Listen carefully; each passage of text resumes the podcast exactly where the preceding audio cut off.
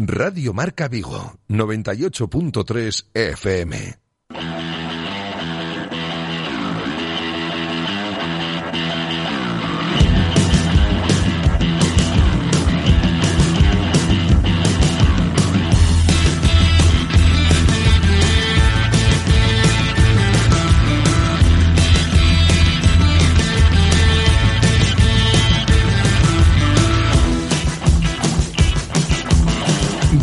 Marca Vigo. José Ribeiro.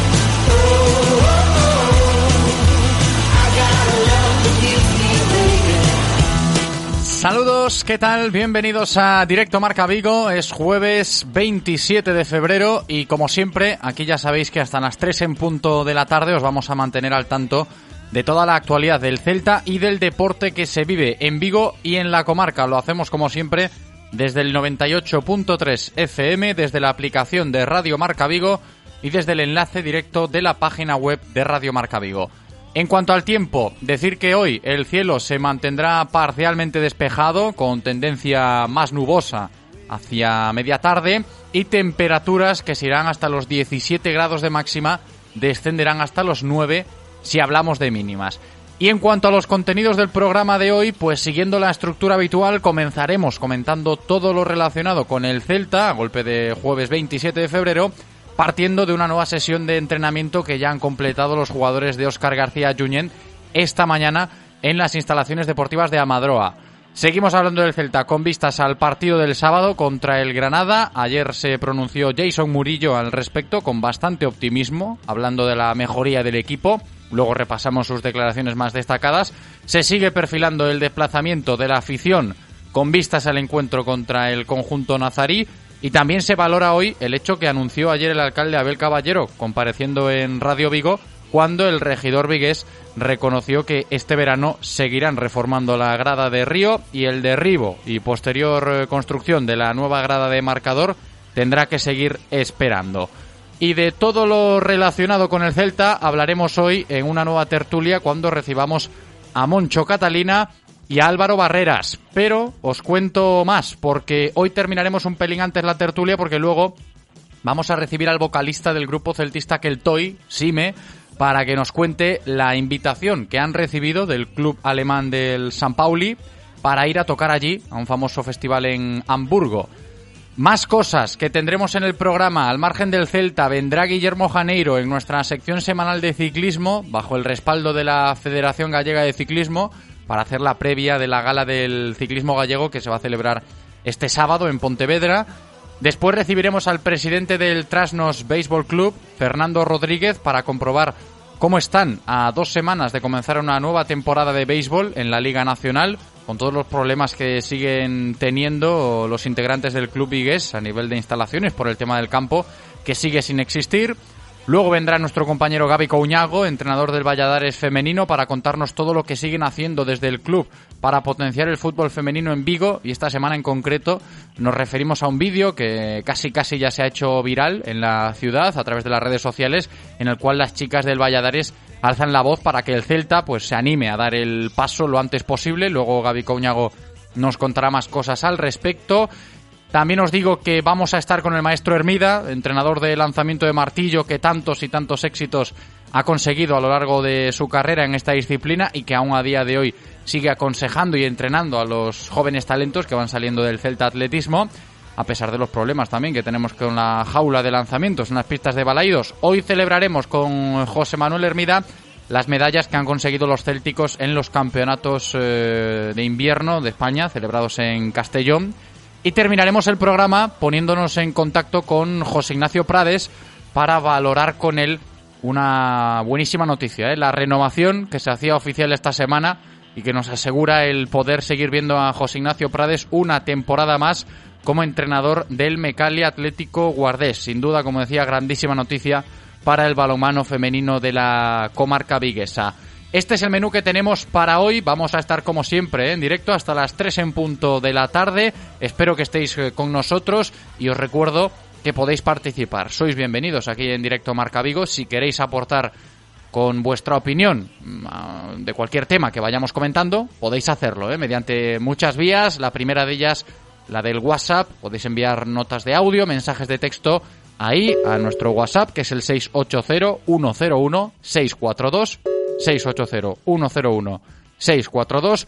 O bien podéis escribirnos mensajes a través de las redes sociales, sobre todo en el Twitter, arroba Radio Marca Vigo, o bien podéis llamarnos por teléfono. Ya sabéis que las líneas están abiertas durante todo el programa. La primera de ellas 986 43 6838 986 43 6838, la segunda 986 43 6693. Para cualquier consulta, ahí tenéis los teléfonos. Vamos a darle la bienvenida a nuestro técnico Eloy. Está más que preparado ya en la cabina técnica para comenzar un nuevo programa. Yo espero únicamente que vosotros también lo estéis. Directo Marca Vigo. Comenzamos.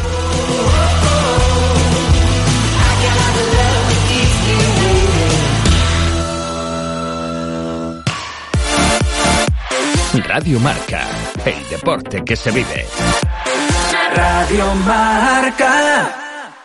¿Hoy te apetece una clase de CrossFit o un masaje balinés para desconectar? Mejor ir a un escape room con tu familia o con tus amigos a la inauguración de una galería. Si tienes más de una faceta, vívelas todas a bordo del nuevo Renault Capture, ahora con conducción semiautónoma. Ven a la red Renault y descúbrelo. Nuevo Renault Capture, para todas tus vidas.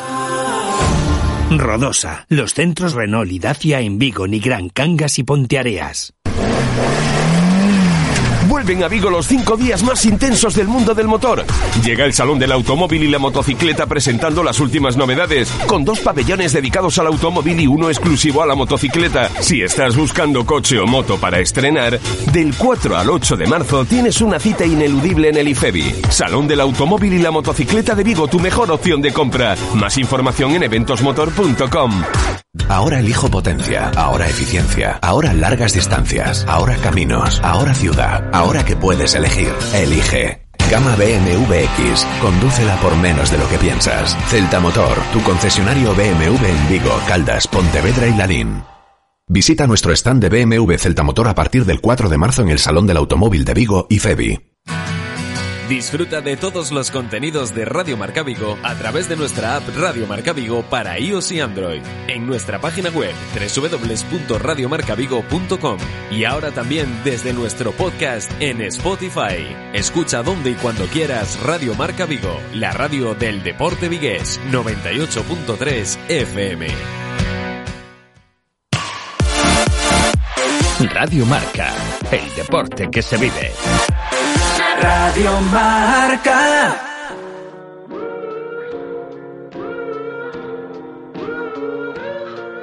Directo Marca Vigo.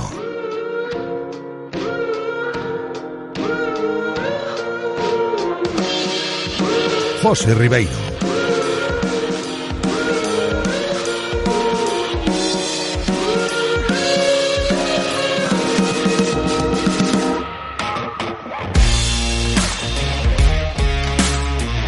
Las 13 y 13, buena hora para comenzar directo Marca Vigo, abordando, como siempre, ya lo sabéis, toda la información diaria del Celta, aquí de la mano de Coderia Apuestas y Grupo Comar. Coderia Apuestas y el Grupo Comar patrocinan la información diaria del Celta.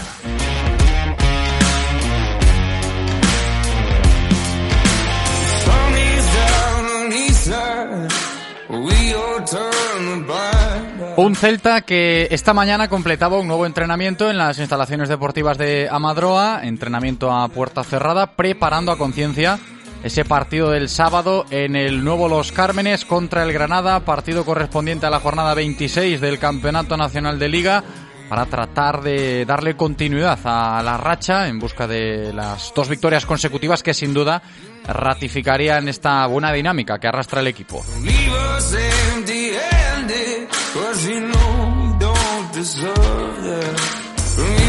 El Celta que se muestra con ganas de afrontar ya esa próxima jornada de liga, además, quieras que no, será un partido especial por todo lo que significa ir a Granada en la historia reciente del club y sobre todo, no nos cansaremos de decirlo, porque allí en el conjunto nazarí tenemos al gran referente de los entrenadores de nuestra ciudad, el vigués Diego Martínez, criado en la cantera del Celta y pasando muchos años de formación aquí en Amadroa, que tiene a su Granada ahora mismo en la semifinal de Copa del Rey. La semana que viene jugarán la vuelta de esa eliminatoria contra el Athletic Club de Bilbao, allí en Los Cármenes, y noveno en la liga con 36 puntos. Eh, el Granada frente a los 24 que tiene el Celta en la decimoséptima posición, dos puntos por encima del descenso, como ya sabéis.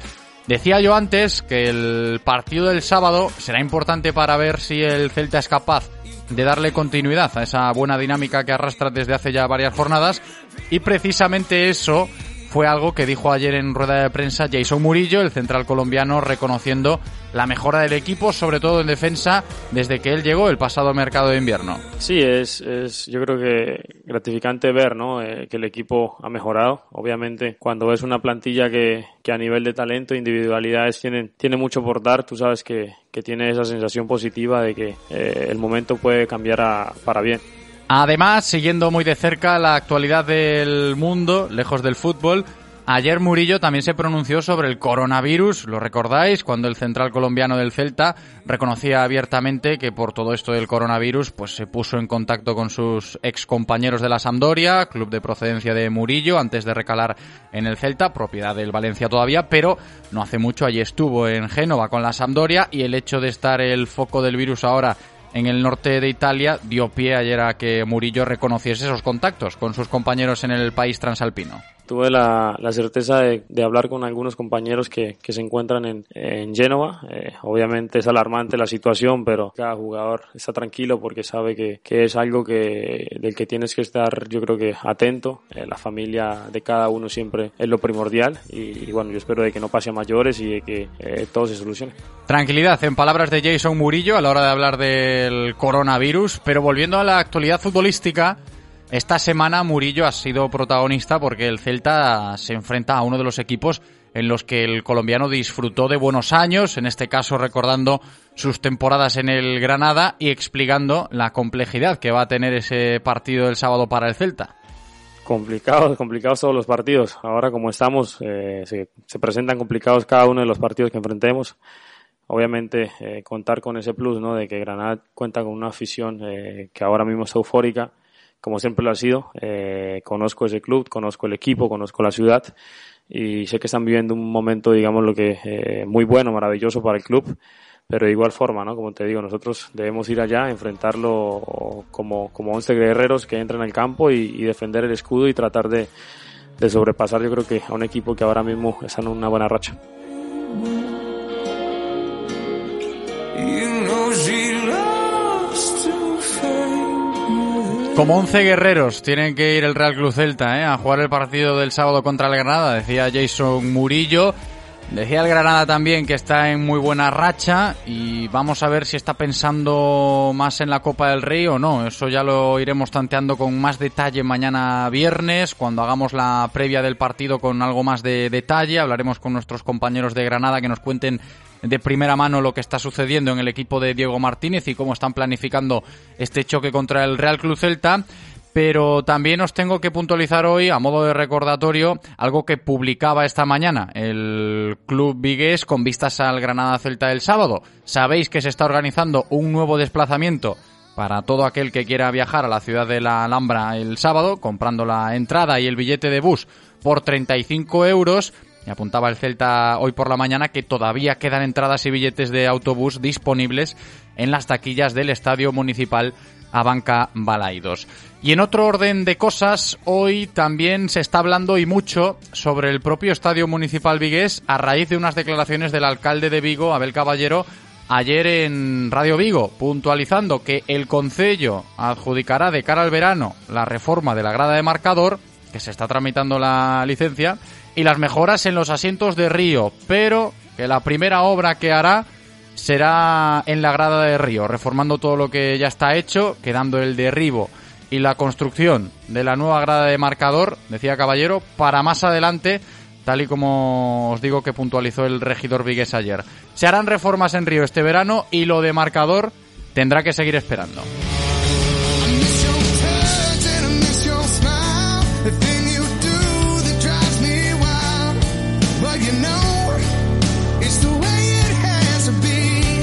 Es la una y 20 de la tarde, vamos a comenzar ahora la tertulia, luego la terminaremos un pelín antes de lo habitual porque, como os decía en la intro, estamos pendientes de que venga nuestro estudio Sime, el vocalista de Keltoy, para comentar con él esa invitación que le han hecho los integrantes del San Pauli, el club alemán de Hamburgo, para que el grupo celtista vaya a tocar allí a un festival que evidentemente pues tiene mucho peso en la ciudad germana y el San Pauli es eh, el mayor protagonista. Mucha simpatía eh, entre el San Pauli, el Real Cruz Celta y muchos otros clubes con esa misma ideología por Europa adelante. Vamos a comenzar, como digo, la tertulia, enseguida con Moncho Catalina y dentro de un ratito también se incorpora Álvaro Barreras. Las tertulias del Celta en Radio Marca Vigo. Moncho Catalina, ¿qué tal? ¿Cómo estás? ¿Qué tal, José? Buenos días. Muy buenas, bienvenido. Estamos a la espera de que Álvaro también se incorpore. Dentro de unos minutos estará también por aquí con nosotros para poner en valor todo lo relacionado con el Real Club Celta, ya perfilando casi casi todo para el sábado, ¿no, Moncho? Yo hablaba mucho de lo de darle continuidad a, a, la racha consiguiendo dos victorias consecutivas y creo que esa tiene que ser la máxima del Celta para este próximo fin de semana. Sí, a ver, da la sensación de que hemos encontrado el camino, ¿no? De que hemos encontrado el método para conseguir resultados. Eh, se trata un poco de persistir y de, y de seguir en la idea de, de que, bueno, pues de que yo creo que los jugadores ya han eh, asimilado que, son buenos futbolistas, que era yo creo que un poco lo que nos faltaba en, en semanas anteriores, ¿no? Que cada uno pues diese un pasito adelante en, en fútbol y, y en autoestima, ¿no? Y en, y en quitarse la presión de, de encima por por ese bloqueo que parecía que tenían determinados futbolistas. ¿no? Yo creo que eso cada vez, no digo que se haya superado porque la situación todavía es grave a nivel de clasificación, pero eh, las cosas ya se ven de otra manera y, y yo creo que, eh, bueno, pues que en Granada, en caso de obtener un resultado positivo, que en caso de puntuar, pues yo creo que todavía contribuiríamos un poquito más a, dar un paso adelante en, en, en esa mejoría psicológica y, y, futbolística. Que yo decía mucho, luego seguimos hablando de fútbol y de lo que es el Real Club Celta con vistas al Granada, de lo que ya parece que son ¿no? los jugadores del equipo, si tenemos en cuenta lo que veníamos comentando jornadas atrás, me parece curioso lo que dice, ¿no? que ya empiezan a creerse un poquito lo, lo buenos que son, que puede ser algo significativo, pero lejos de esto, lo que significa un Granada Celta ¿no? en la historia reciente de, del club, porque yo lo comentaba en los primeros compases del programa de hoy y mucha gente lo puede pensar también así, ¿no? que quiere a los Cármenes, pues te genera, quieras que no, recuerdos de, de, la historia reciente del Real Cruz Celta. Allí tenemos a un entrenador de, de, los nuestros dirigiendo al equipo nazarí. Hay como un ambiente especial. Sí, a ver, entre Granada y Celta siempre ha habido en los últimos años, bueno, pues una, una sana, bueno, sana o insana en alguna ocasión rivalidad desde el famoso playoff, ¿no? De aquel penalti fatídico de Michu. A partir de ahí, pues bueno, siempre ha habido vínculos. Como tú dices, el entrenador de, del Granada pues tiene un pasado vigués y se forman las categorías inferiores del Celta y después siempre ha habido pues algún intercambio de jugadores, ¿no? Como el caso de, de Orellana, de Nolito, que vistieron camiseta del Granada en su día, Íñigo López también compartió las dos camisetas. Y bueno, pues son parecen que son esos son dos clubes que siempre tienen trayectorias unidas, ¿no? Y, e historias compartidas, ¿no? Yo creo que aquella rivalidad de, de famosa del, del de Michu y de aquella y de aquel problema de Yago Aspas con Roberto y toda aquella parafernalia que se había montado alrededor de aquel, de aquel playoff, yo creo que ya está, no, no, diría olvidada, pero bueno, superada. Y, y bueno, y yo creo que eh, va a influir mucho el, el, compromiso copero que tiene el Granada ahí tres días después, eh, que están ante una oportunidad histórica y el Celta ahí tiene que ser, tiene que ser el, el invitado que, que saque partido a esa, a ese ambiente festivo y ese ambiente de, de, de, de Copa del Rey que hay en, uh -huh. que hay en Granada, ¿no?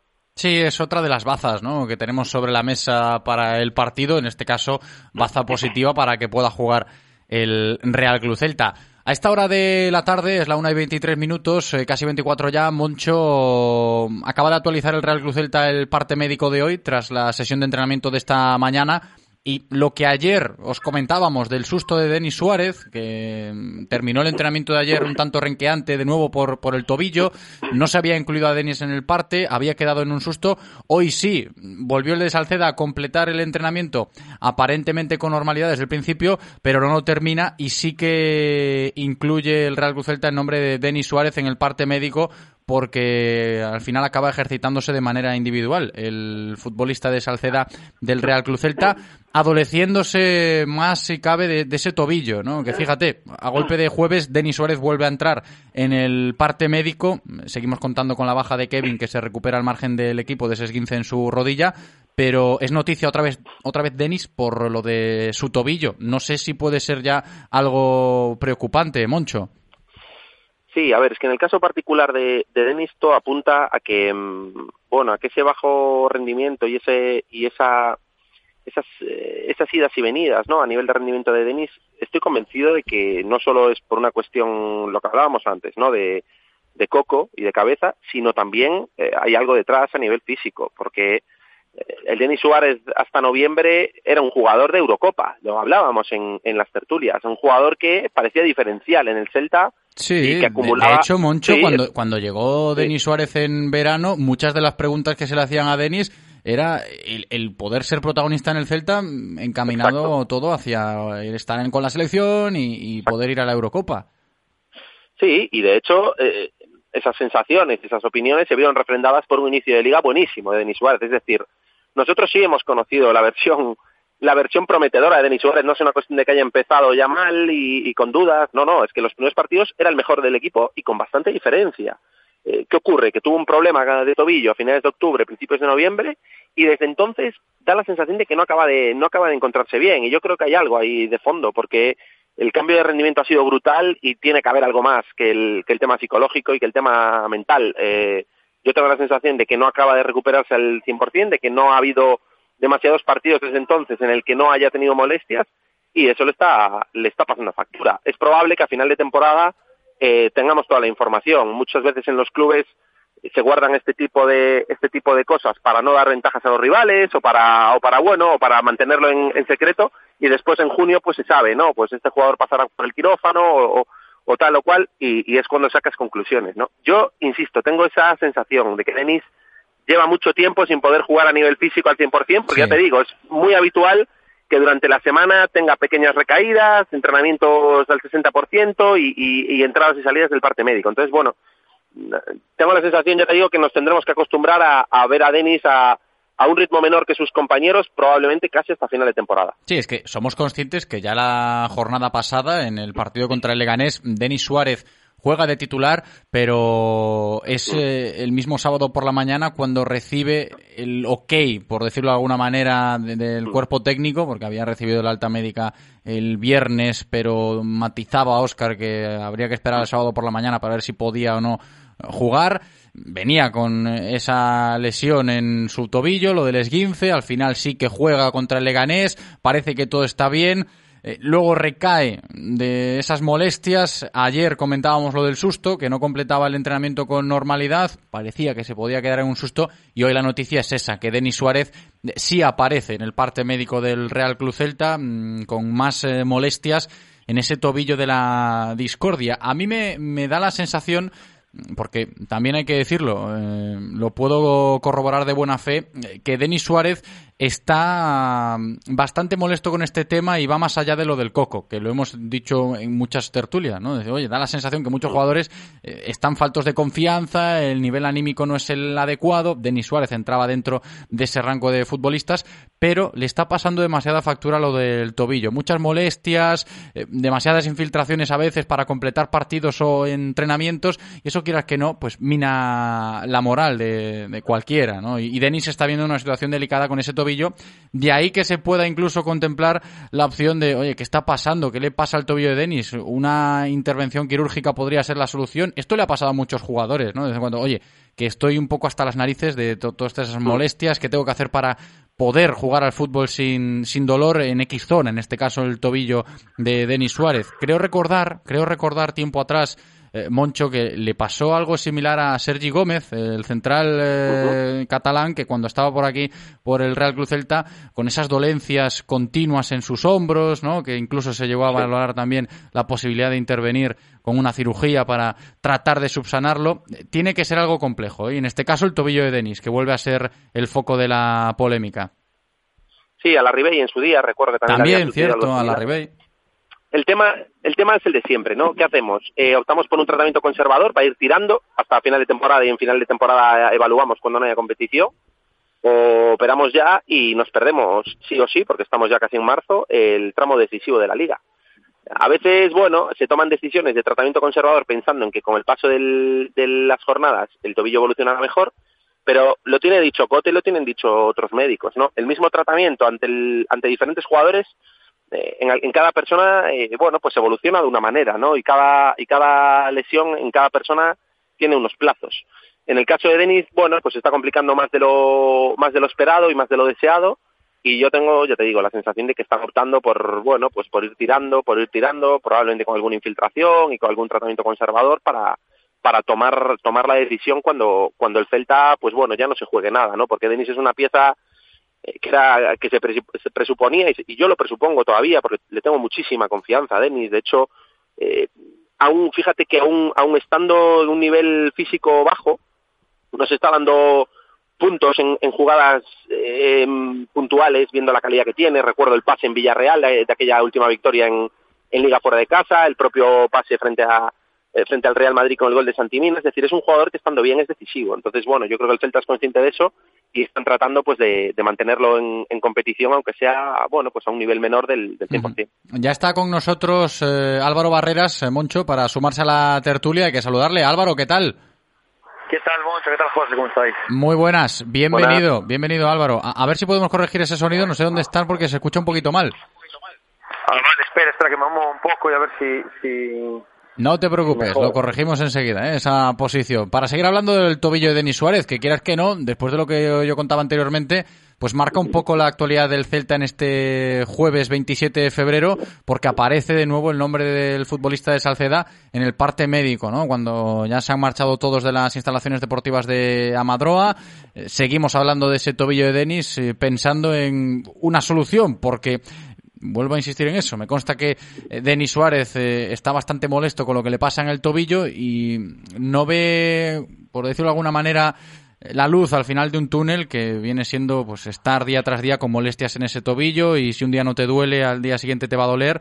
Y decía Moncho tratamiento conservador intervención inmediata para eh, tratar de solucionar el problema y erradicarlo de, de raíz. Varo no sé cómo lo ves tú Sí, pues eh, tiene pinta de que, de que eh, la lesión no está superada al, al 100%, ¿no? Yo creo que, que ya el otro día pues eh, se recuperó, pues al principio parecía de una forma milagrosa, ¿no? Y, incluso fue, fue de la partida de, inicio el, el sábado, pero pero bueno, todo, todo tiene pinta de que, de que no está no está curado al 100%, por decirlo de alguna forma. es fastidiado, es fastidiado sobre todo para el futbolista, porque es una situación que que ni él mismo se acaba de encontrar cómodo, eh, ni siquiera seguro eh, entrena sin, sin molestias, entonces eh, bueno, pues es un poco lo que lo que lo que os escuché que, venía comentando Moncho cuando cuando cuando me conecté ahora, ¿no? Que, que posiblemente se hayan optado por un por un tratamiento más preventivo y, teniéndolo en, entre algodones por por rescatar un poco la opción de de operarse si, si realmente eh, es necesario. ¿no? Yo, eh, bueno, pues eh, es una pena porque, como decíais, era un, es un jugador que, que se le presuponía pues que, que mucho más aporte ¿no? al, juego y a la dinámica del Celta, pero que, que últimamente sí que se veía que con, con el crecimiento del grupo y con el crecimiento del equipo, pues él, él, también estaba, estaba creciendo o se le veía otra actitud y otra otra dinámica, ¿no? Pero es, es una pena que, que no que no pueda rendir a, al 100% por, por una molestia de ese tipo y, bueno, yo creo que, que, yo soy también de la opinión, como decía mucho antes, que, que, es un jugador que, que aún le queda mucho muchas para aportar eh, esa temporada incluso. Sí, a ver, estoy de acuerdo con lo que dice Álvaro Moncho, pero creo que estamos en las mismas, ¿no? De, pensar en la solución eh, para que sea lo mejor para Denis y para el Real Club Celta como equipo, ¿no? Porque quieras que no, si decides intervenir quirúrgicamente ahora porque digas, mira, no aguanto más, eh, me está rompiendo la cabeza este tobillo y no sé qué le pasa, ¿no? Y el cuerpo médico tampoco eh, encuentra una solución clara para que las infiltraciones eh, sean duraderas en el tiempo y no sienta molestias en esos tratamientos, pues, vamos a decirlo así, ¿no? Más preventivos, sin ser tan radicales, pero es que eh, si decides intervenir ahora, chao chao a la temporada o, casi casi a, todo lo que queda de, temporada. Yo creo que esa es la gran incógnita, ¿no? A la hora de hablar del tobillo de Denis Suárez ahora, Moncho. Sí, a ver, hay lesiones eh, que, no son graves a nivel de que si fuerzas no, no tienes riesgo de romperte y de, y de poner en riesgo incluso tu carrera, pero que te imposibilitan y que son eh, en el día a día tediosas. Pues yo qué sé, se me ocurre la fascitis plantar o o la osteopatía de pubis, que son, son lesiones muy frecuentes en, futbolistas, que puedes forzar sin, sin llegar a, tener una lesión extremadamente grave, pero que obviamente necesitan de un tiempo y necesitan de un, de un, de un tratamiento y de parada al jugador, ¿no? Eh, que todo lo demás son parches y competir al 70%. Yo no sé qué pasa en el tobillo de Denis, yo no soy médico, ni, ni tengo conocimientos de, de medicina deportiva, pero todo apunta que, a que van un poco los tiros por ahí eh, que es una lesión que en teoría, en teoría no, no es grave a nivel de que si el jugador puede forzar no, no, no pone en peligro su carrera o pone en peligro o, pone en riesgo el, el, tener una lesión más grave, pero que le imposibilita el rendir a un, a un nivel aceptable, ¿no? No digo aceptable, sino al 100%, de, de olvidarse del tobillo en el, en el transcurso del juego, ¿no? Ya te digo, yo creo que ahora, eh, tal y como está el Celta a nivel de a nivel de competición, en el que se está jugando la vida prácticamente en cada partido y estamos ya en el mes de marzo, salvo que llegue un momento en que no pueda más, como tú has dicho, en el que el jugador diga pues que es, que es más imposible competir, es más imposible entrenar, yo creo que van a seguir parcheando y nos tenemos que acostumbrar pues de vez en cuando, en el transcurso de la semana, a ver a Denis entrando y saliendo del, parte médico y entrando en las convocatorias, pues un poco al límite. Sí, es que lo que dice el Moncho, ¿no, Álvaro? Que da la sensación de lo que está pasando con el tobillo de Denis Suárez a día de hoy, porque hoy ha vuelto, insisto, a entrar en el parte médico tras el entrenamiento, completando la sesión al margen del grupo es un proceso de parcheamiento, ¿no? Que se va actuando conforme a las molestias de Denis eh, en el día en cuestión. Oye, me duele esto, pues hacemos esto. Bueno, para un poquito hoy, recupera mañana y así hasta que se tome una decisión más radical. Pero lo de los parches veremos hasta qué punto es bueno para el propio jugador. Sí, yo creo que eh, tiene pinta que, vamos a tener que acostumbrarnos a, que entre en el parte a principio de semana y, y luego salga, salga del parte médico a, eh, más entrada a semana o a final de semana desde el partido. ¿no? Yo creo que es una situación eh, que, que, si, si bien es cierto que no le impide eh, jugar al fútbol o entrenar y tal, yo creo que el, para un futbolista el, el, entrenar y el jugar o el practicar el deporte con, con algún tipo de molestia o, no al 100%. Sí, pero es incómodo mentalmente, claro, es que tiene que ser muy incómodo, tiene que ser incómodo sentirte con, con molestia siempre. Sí, sí, te mina, te mina físicamente, obviamente, porque porque no estás eh, al ritmo del, del resto del grupo y, siempre vas a estar un poco eh, condicionado y te, te, mina y te, te merma psicológicamente, porque te ves a que tú mismo no eres capaz de, de, de, seguir el ritmo del resto o que estás entrenando con molestias, puede llegar al punto incluso de, de, acostumbrarse a, a, esa situación, ¿no? A, la situación de, de, practicar el fútbol eh, con, con cierta molestia, acostumbrarse a ese a ese dolor, ¿no? Que, que pues bueno, no le impide jugar, pero, pero sí posiblemente le impida rendir al 100%. Porque luego, si contamos con eh, la baja de Denis Suárez que se produce hoy, veremos qué pasa con Denis mañana en el parte médico y cómo transcurra la sesión preparatoria del equipo antes de desplazarse a Granada, si puede o no viajar Denis Suárez, mañana lo concretaremos. Pero veremos cómo se gestiona eso de la medular ahora, porque también hay que puntualizar lo de la ausencia de Filip Braderic, que venía siendo un habitual, porque el croata vio la roja el pasado sábado contra el Leganés, y si a ello le sumamos la baja de Denis en ese medio campo, pues oye, eh, se hace más grande esa incógnita, ¿no? Para el sábado, mucho. Sí, a ver, sí que es verdad que el, perfil de Denis y de Bradaric eh, son perfiles muy diferentes, ¿no? Eh, es cierto que existía la opción de probablemente retrasar un poquito a Okai a la posición de Bradaric, más de medio centro posicional, e incorporar ahí a, Denis Suárez, ¿no? Como, como número 8, digamos. Yo creo que es una opción que habrá manejado Oscar, que para jugar fuera de casa probablemente sea mm, demasiado arriesgada, demasiado ofensiva. Y tengo la sensación de que esa tesis, más el, el problema que tiene Denis a nivel físico, va a hacer que seguramente sea Fran Beltrán, ¿no? El, el hombre que, que se encargue de sustituir al, al jugador al jugador croata, ¿no? Veremos. Eh, Oscar, a diferencia de hace unas semanas, de hace unos meses, yo creo que tiene muchas opciones para, para plantear el partido. Mm, Es probable, a lo mejor, incluso que solo juegue Okai y que volvamos a ver un, un planteamiento de cinco defensas, lo cual a mí me parece muy buena opción también. Y jugar con un 5-4-1, con un 5-3-2, incluso con, con, un- con un 9, con un falso 9. Veremos. Eh, yo confío plenamente. Yo creo que siempre he dicho que, que los sistemas los hacen buenos los momentos de forma, ¿no? Y el rendimiento de los futbolistas. Al final, un sistema sí es una herramienta que te permite, eh, bueno, pues competir o, o cambiar la, la manera de competir en función del rival, pero al final eh, la clave es que los futbolistas estén, estén enchufados y estén a buen ritmo, ¿no? Yo creo que estamos en una, en una fase de la temporada en la que esto está sucediendo, en la que, en la que el Celta está dando un paso adelante a nivel de ritmo competitivo y confío plenamente en, el once que vaya a disponer Oscar para, para saltar Granada, porque ya te digo que yo tengo la sensación de que ellos van a estar no al 100% metidos en el partido, que probablemente hagan muchas rotaciones y, y ahí podemos sacar tajada nosotros como, como invitados de piedra. Álvaro, ¿tú cómo abres el abanico, no? Contando con la baja de Bradaric, sabemos cómo está Denis Suárez entre algodones con el tobillo para esa medular y ese planteamiento del Celta el sábado.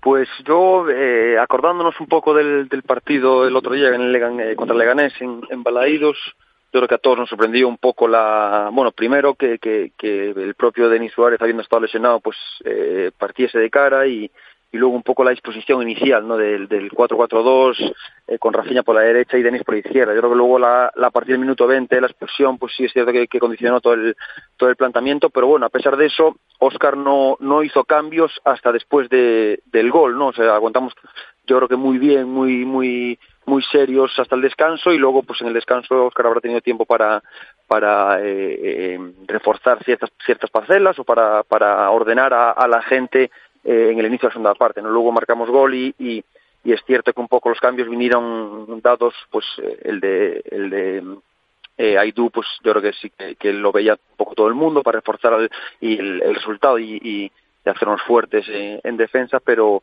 pero yo me decantaría por por, eh, por ese sistema que, que, que está utilizando últimamente fuera de casa, de los tres centrales y con, con dos eh, jugadores arriba, con Smolov y con Yago. ¿no? Yo creo que eh, antes de que entrase Bradaric eh, en el once titular estaba venía jugando venía jugando Fran Beltrán, entonces yo eh, quiero pensar que, que esa va a ser la, la, la opción que se le pase por la cabeza a Oscar, ¿no? Eh, mm, me da la sensación de que de que Denis pues eh, el otro día eh, quiero pensar que Oscar planteó el partido de esa forma contra Leganés pues porque eh, según el, el rival eh, era el, el dibujo y el planteamiento que creíamos conveniente pero yo creo que fuera de casa hasta ahora nos en este último mes este, este 2020 eh, nos viene eh, funcionando bien el, el sistema de, de tres centrales con, con Murillo imperial, la verdad, y Aidú muy bien ese quizá ese papel secundario que, que tiene ahora, pero pero yo veo un equipo muy fiable con el sistema y, y, y bueno, con, con, con, con mucha aportación ofensiva, con llegadas y, luego pues que con, con ese acierto de arriba que, que, que nos hacía falta y que bueno que últimamente pues eh, eh, estamos un pelín más acertados. Sí, a ver, lo de los eh, tres centrales, lo de jugar con línea de cinco atrás, quieras que no, es otro de los temas que está hoy a la orden del día porque se va acercando el partido y, y sabemos que el Real Cruz Celta en las últimas salidas pues optó por eh, ese esquema. Pero fíjate eh, que a mí me genera un cierta duda, ¿no, Moncho? Porque puedo estar de acuerdo con eso, eh, que en muchas fases del partido de- del Valencia con, con esos cinco atrás y también el encuentro contra el Real Madrid, con esa misma fórmula el Celta se sintió cómodo, pero a ver hasta qué punto es similar, ¿no? El choque que te puedes encontrar contra un Valencia en Mestalla o contra un Real Madrid en el Bernabéu al que te puedas encontrar eh, contra un Granada en el Nuevo Los Cármenes. Yo le veo similitudes, ¿eh? Yo, el- a ver, el Granada no nos, no nos podemos fiar por el nombre. Eh, el Granada está haciendo una temporada especialmente en casa muy, muy, muy poderosa. Y el entrenador es ofensivo. O sea, el, Granada en los partidos de casa va por los partidos, no especula. Mm, nos podemos fiar del nombre y, y, pensar que nosotros vamos a ser dominadores del partido, pero yo creo que estamos equivocados si pensamos así. Y creo honestamente que el sistema de, de cinco defensas, lejos de ser un sistema defensivo, es un sistema que te da la suficiente, suficiente flexibilidad como para adaptarte en función de cómo va el partido a, a dar más profundidad a los laterales o replegarte un poquito más y en determinados momentos pues achicar, ¿no? Entonces, a partir de ahí, eh, yo interpreto que, que, que, puede ser la posibilidad, la mejor posibilidad que, tiene que tiene Oscar en, encima de la mesa, sobre todo porque eh, tenemos la, la, seguridad de que, de que ya nos ha dado resultado, de que, el, de que el equipo se siente cómodo, porque yo veo al Celta comodísimo fuera de casa, que es algo que echábamos muchísimo de menos. Es cierto, bien, que no hemos ganado partido, todavía con ese con ese sistema, también teniendo en cuenta el, el, los campos a los que hemos ido, Valencia y Real Madrid, que no son en absoluto nada fáciles, pero yo creo que en Valencia merecimos más y que en el Bernabéu eh, pues realmente dimos dimos la mejor versión posible de este equipo en un, en un partido así, ¿no? Entonces yo estoy casi convencido, y también teniendo en cuenta la baja de Bradaric y el, y el momento de Denis Suárez, que, Oscar va a apostar por, darle continuidad a su opción y que y, además yo estoy seguro de que es la mejor la mejor opción porque lo que funciona es mejor no tocarlo y, y los jugadores necesitaban yo creo que un, un modelo de patrón a seguir y un, y un plan bien determinado para que cada uno sepa lo que tiene que hacer. Sí, a ver, lo que dice Moncho es interesante a sabiendas de lo que se va a encontrar el Celta el sábado en, Granada, ¿no, Álvaro? Y, y muy mmm, enfocado todo hacia esa posibilidad de, de, armar la defensa de cinco y que el equipo siga sintiéndose cómodo como visitante jugando de esa manera. Que al fin y al cabo, lo de ver a un Celta cómodo en el terreno de juego te puede dar muchos puntos, porque las sensaciones a la hora de ver al equipo jugar o, o verlo en diferentes fases del partido marca mucho la pauta de, del final del mismo. Es decir, um, te da la sensación de que el Celta puede rascar algo o no. A mí, personalmente, hubo momentos en el Santiago Bernabéu que, eso sí, aunque el Madrid tuvo 80% de posesión, al Celta lo veía cómodo y luego ya cuando se soltó un poquito más en la recta final, pues incluso mejor. En Mestalla también hubo momentos en esa línea de 5 que al equipo lo vi muy cómodo, sobre, todo a la hora de defender esos centros laterales con los centrales mucho más arropados y por qué no puede ser una apuesta para el sábado. A pesar de las dudas, yo lo sigo manteniendo, ¿eh? que puede ser otra otra línea de tres centrales con cinco atrás eh, formada por el Celta en el nuevo Los Cármenes. Veremos qué decide Oscar, pero hay que ir comentándolo y tanteándolo, Varo. Sí, yo creo que, que no creo que diste tantísimo el partido del, del sábado con el, los últimos eh, fuera de casa. Yo creo que el Granada en casa es, es un, equipo que, que, ha obtenido muchísimos puntos en casa, que, juega, que, suele dominar en su casa, que, tiene gente de calidad en, en medio del campo, incluso suelen jugar con, con dos arriba, bien sea Soldado con Carlos Fernández o incluso pues eh, Darwin Matches que juega quizá más, más tirado a banda, pero, pero yo creo que, que, podrían distraerse eh, por el hecho de que, de que tengan la, que estén metidos aún en la Copa del Rey y les quede por disputar la vuelta de la, de la semifinal de Copa del Rey, ¿no? Pero, pero yo creo que es, es un partido complicadísimo.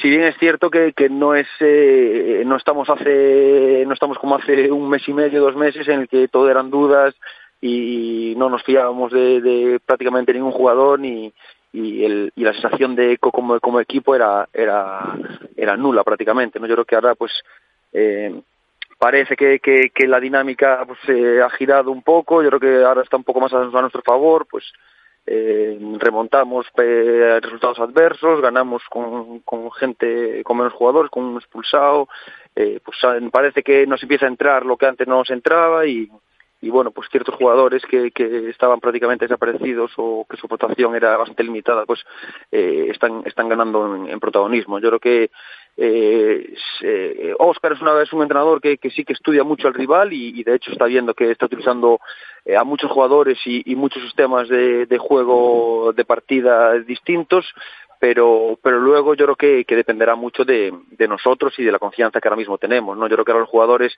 pues como bien decía Moncho pues ya eh, tienen perfectamente captada la idea de Oscar, yo creo que, que creen eh, en, en, la idea de Oscar, que para mí es, es, es lo más importante y, y, se está viendo que, que, son, están capacitados para, para, para llevarlo a cabo sobre el terreno de juego. ¿no? Yo creo que, que ahora mismo la confianza es, es fundamental, el estado de ánimo de, de, la plantilla, pues no te digo que se vean capaces de ganarle a cualquier equipo, pero, pero sí es cierto que le, le le hicieron frente al, al Madrid, al Valencia, al Sevilla, pues bueno, son, son eso, quieras que no, va sumando en, en confianza y en, y en, y en, en fuerza moral, ¿no? Por decirlo de alguna forma. Entonces yo creo que, que, dependerá mucho de, eso. Te- intentaremos aprovechar pues el, el hecho de que ellos puedan estar extraídos con la Copa del Rey y sacar algo positivo de, de allí, de, de Granada. Fíjate que Álvaro ha vuelto a mencionar eso que tú decías al principio de tu intervención, ¿no, Moncho? Eh, el factor eh, de confianza de los futbolistas. Me quedo con, porque me, me resultó curioso lo que decías al principio, eso de que parece que ya se están creyendo lo buenos que pueden llegar a ser. De aquí a final de temporada va a ser algo vital. claro. Eh, tú ves un partido del español ahora y te parecen futbolistas de segunda división. Y repasas hombre por hombre los jugadores que tienen español y han sido futbolistas de, bueno, pues de, de muchos millones de euros a nivel de precio de mercado y lo siguen siendo. Por eso yo siempre os digo en la, en la tertulia que es que creo que el fútbol, bueno, lo ha dicho mucha gente, evidentemente no lo descubro yo, pero el fútbol se juega muchísimo más con la cabeza a veces que con, que con las piernas. Es que es que se parece mentira el, el estado anímico y el estado de forma y la capacidad futbolística que en algunas ocasiones y en algunos momentos ahora le ves al Celta e incluso la garra y el espíritu competitivo con respecto a, meses anteriores. O sea, en ningún caso nos podríamos plantear el hecho de haber remontado un partido con 10 desde el minuto 20 a cualquier equipo de primera división hace unos meses, creo yo. No es una cuestión de pesimismo, es una cuestión de realidad. El Celta no, no estaba capacitado para, para ganar casi a cualquier, a cualquier equipo en primera división. Sobre todo en Balaídos tenía un estado de ansiedad, un estado de dudas enorme, muchísimo menos con uno menos, ¿no? Lo hubiera enterrado. De hecho, nos sucedió precisamente frente al, frente al Granada en la primera vuelta, pese, pese a hacer más, más o menos buen partido, pero nos, nos condicionó de una manera en la que fue una losa imposible de, de superar. Y, y en cambio contra el Leganés, que es un equipo ciertamente más incómodo en, en- a la hora de atacarle y a la hora de generarle peligro, eh, pues fuimos capaces de aguantar, de esperar nuestro momento y de estar plantados con autoridad en el campo, que es algo que, le, que, le, eh, que, no, que, no, que no le veías al Celta. El Celta ahora mismo es un equipo de primera división, con, todos los, con todas las letras. Es un equipo profesional y, y son jugadores que saben lo que tienen que hacer en cada momento, tienen un patrón y lo ejecutan. Eso te da muchísima más confianza a la hora de, a la hora de ver un partido de tu equipo, ¿no? Y a la hora de sentirte mm, capacitado y, y con confianza para, para ganar en cualquier campo. Entonces, bueno, evidentemente esto es fútbol y son dinámicas y, y a veces vas y a veces vienes, pero tengo la sensación de que vamos a hacer puntos y sobre todo tengo la sensación de que somos ya un equipo difícil de ganar, que eso es clave para, para escapar de- del, del, del descenso, ¿no? De los últimos seis, siete partidos creo que solo hemos perdido uno, en los cinco últimos partidos somos el equipo menos goleado, bueno, son datos que, que te dan esperanza y te dan confianza para, para afrontar los próximos compromisos. Sí, tanto, ¿eh? también hay que tener eso en cuenta. Nos queda por abordar el tema de Balaídos, lo de la grada de marcador. Os digo que acaba de pronunciarse hace, hace unos instantes el alcalde, Abel Caballero, desde el Concello. Vamos a escucharlo enseguida, alegando un poquito todos los argumentos que han salido a la luz en las últimas horas a raíz de las declaraciones del propio alcalde ayer en Radio Vigo, hablando de la futura obra de marcador, que si hay retrasos, que si no hay retrasos. Enseguida escuchamos a Abel Caballero hoy desde el Concello, pero antes una ronda de mensajes. Me dice Eloy que tenemos ahí opiniones de la gente. Eloy, ¿qué tal? Muy bien, muy bien. Bienvenido, cuéntanos. Gracias. Tenemos a Javier Queiruga que nos dice, como es lógico, teniendo la Copa ahí y la, y la Liga resuelta, el Granada va a tirar el partido. El Celta tiene que ser capaz de recogerlo y ganar. Bueno, está bien eso de tirar el partido y recogerlo. Hay un chascarrito para Álvaro Barreras también. Sí, de, de la biblioteca. o bueno, no, de la biblioteca no, del bar Corbatas. Del bar no, Corbatas. sí, de la biblioteca no le van a llamar. Eh, está el tobillo de Denis como la muñeca de algunos, que no pueden rendir en el futbolín. Ay, Álvaro, Álvaro, esa muñequita cómo va, de atrás o adelante, ¿tú dónde juegas? Yo adelante, yo adelante, Bueno, yo, bueno, yo remato. Bueno, bueno, pues a ver cuándo nos echamos unos futbolines, ¿eh? que también tiene que estar interesante. El bar Corbatas, recomendado, por supuesto. Mira que tenemos que abordar lo de la grada de marcador, porque quieras que no, es otro de los temas del día a la hora de hablar del Real Club Celta, chicos, y como os decía, tenemos ya las declaraciones de esta mañana de Abel Caballero hablando desde el Concello sobre eh, la futura obra de marcador y los dichosos plazos. Escuchamos al alcalde de Vigo. por la Diputación y el Ayuntamiento con cero euros de aportación del club, de Celta de Vigo, de Vigo, aporta cero. Y la Junta de Galicia aporta cero. Bueno, es esto, que está en la pantalla. Pero también es esto.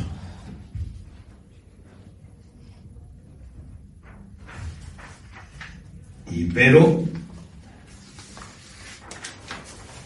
también es esto. Porque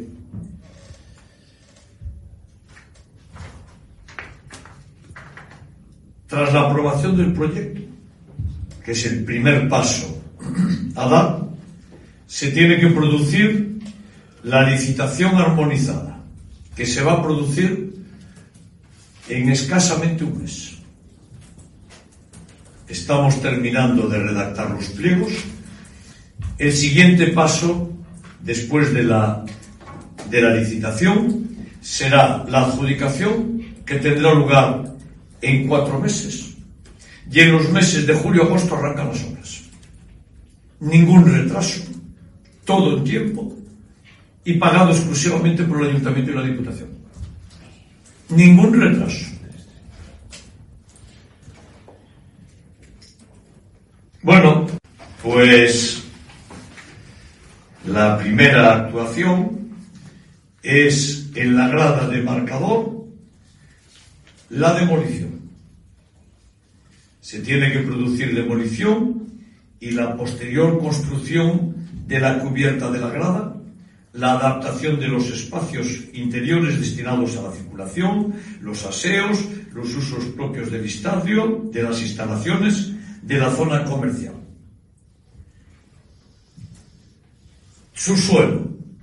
Bueno, en el subsuelo hay que hacer una excavación de 5 metros, 4,98 para ser exactos, donde estará una sala de conferencias del ayuntamiento, del ayuntamiento, y almacenes.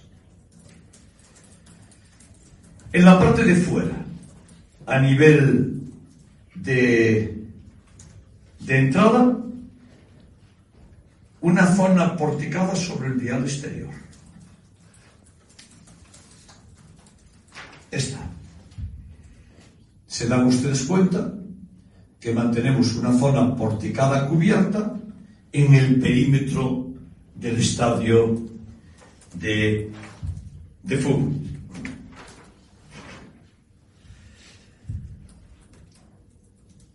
Y a esa altura, de ahí arrancan ocho ascensores. Parte interior en el nivel de la planta baja, como es natural. Ocho ascensores, que son los que van a dar servicio de ascensor al campo. Por plantas. En la planta baja a la cota 820 se realizan los accesos al estadio, donde a su vez se comunica con las gradas de río y de tribuna. Va a haber una comunicación y el resto de la planta será uso terciario. Abel Caballero esta mañana en el Concello hablando del futuro de la grada de marcador. Empezábamos el programa recogiendo las declaraciones del alcalde en el día de ayer. Se puede leer en toda la prensa local hoy lo de los retrasos que parecía, todo indicaba que se iba a retrasar esa reforma de marcador. Habla Abel Caballero esta mañana, lo estábamos escuchando, diciendo que no va a haber retrasos, ¿no? En este caso, sacando conclusiones, eh, anunciando que la reforma de marcador para verano y defendiendo que no va a haber ningún retraso. No sé yo si esto se aclara o sigue manteniéndose un poquito la incertidumbre, porque tenemos que terminar la tertulia con este asunto de marcador que a mucha gente, pues oye, le resulta bastante engorroso, como siempre decimos cada vez que hablamos de, las obras del Estadio Municipal La Banca Balaidos. Eh, Moncho. Es, todo tan es todo tan cómico y bochornoso que es que es difícil encontrar las palabras adecuadas para describir eh, semejante oprobio. O sea, yo a una persona que me miente cuatro o cinco veces en mi vida, cuando viene a hablarme, a hablar conmigo la quinta, es que ni le presto atención directamente, no le creo. Con Abel Caballero sucede lo mismo. Eh, Abel Caballero el día que llegó a la, bueno, a la, a la famosa firma del convenio con, con el Real Club Celta, dijo en su día que el estadio estaría completo en 2017. 2017, ni montando en el DeLorean llegamos ya en plazo. ¿Cómo, cómo es posible que a estas alturas diga que no hay ningún retraso y que, lo, y que, y que tenga la cara de, volver a decirlo, o sea, de que lo diga y lo repita. En una rueda de prensa en la que no sé si había preguntas o no, pero que, eh, que vamos, en cualquier país mínimamente moderno eh, se le acorralaría hasta que, no sé, hasta que presentara su dimisión, porque me parece vergonzoso ya, ¿sabes? Estamos llegando a un límite ya en el que la afición del Celta tiene que estar estupefacta, independientemente de colores y de ideologías, que esto va, va muchísimo más allá de eso, o sea, trasciende a cualquier ideología y a cualquier y a cualquier sentimiento político que pueda tener uno. Em, el Celta se comprometió en ese convenio a, reformar de pequeños detalles, si no recuerdo mal, de balaídos y abordar reforma completa de tribuna, es decir, juntar la antigua grada de preferencia con la parte de arriba y, y reformar toda la cubierta de arriba. El Celta en esto hizo la reforma en tiempo y forma, es decir, su parte la cumplió. Y yo he sido muy crítico con la directiva del Celta, como sabes, José, y, y he dado muchísima caña a Carlos Mourinho, pero es que en este tema yo me alineo al 100% con el Celta, como no puede ser de otra manera. Tú has firmado un convenio con un regidor público, no olvidemos que son fondos que, pagamos todos, es decir, estos 250.000 euros que hay que enterrar otra vez en Río Bajo por haber hecho una chapuza en Río Bajo y por haber juntado las butacas de abajo con arriba, salen de nuestros bolsillos, de nuestros bolsillos, porque la única reforma que ha hecho el Consejo de Vigo la ha hecho haciendo una auténtica chapuza. Recuerdo que el alcalde salió diciendo que la grada de Río estaba perfecta y que estaba de maravilla y que, era uno de los mejores estadios de Europa. Ahora rectifica y nos dice que una de cada cinco filas hay que eliminarlas para ganar asientos. Es decir, es todo una, una tragicomedia y, un, y una burla al, a sus votantes y a, y a sus ciudadanos. Y el que no lo ve así, o, los, les llegan los colores políticos o tiene algún tipo de interés detrás. Álvaro Barreras, ¿tú qué opinas con respecto a todo esto? Porque insisto que las informaciones con las cuales nos hemos despertado hoy, después de lo de ayer, eh, lees la prensa local y evidentemente eh, es palpable lo de los aparentes retrasos y hoy sale Caballero, como hemos escuchado antes, eh, defendiendo su postura y diciendo que no va a haber retrasos y que las obras empezarían este mismo verano tras la licitación en caso de que se produzca ya como ha anunciado el propio regidor Vigués, pues para que salga adelante esto.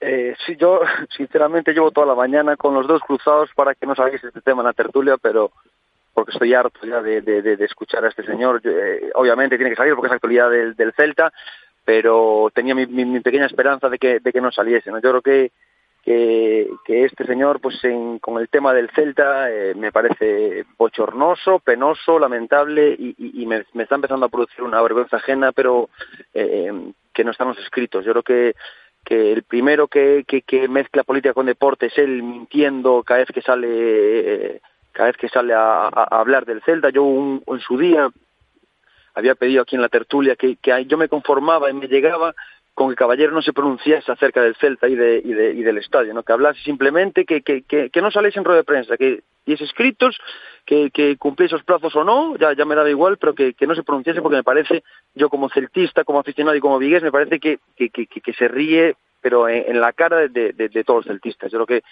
no entiendo cómo se le puede llenar la boca diciendo que no que no va a haber atrasos, como como dice Moncho, eh, eh, la primera promesa ya ha sido en 2017 y llevamos cuatro o cinco años que, que, no deja de haber atrasos y, y, posponiendo los, los, los, los, plazos, aparte de hacer una, una obra que, que, que no hay por dónde cogerla, que, que, que, que se cae por todos lados, que está mal hecha. El Celta, obviamente, aportó el dinero que, que, que había con, que, había prometido en el acuerdo, en el convenio que, que había firmado, pero eh, obviamente el Celta no va a meter dinero si no le dejan hacer la obra como, como él quiere y como él considera, ¿no? O sea, el, el eh, Caballero se, se, se rasga las vestiduras diciendo que el Celta no aporta dinero y que la Junta de Galicia no aporta dinero, pero él, él, él lleva cinco años. Es que yo, yo, yo comprendo y yo entiendo, partimos de la base de que el Celta le interesa, el Celta de le interesa a una minoría en, en Vigo, pero por eso digo que, que, que, que no hace falta que hable, que opine del Celta, simplemente que se limite a, hacer de alcalde y, y, y, a, y a,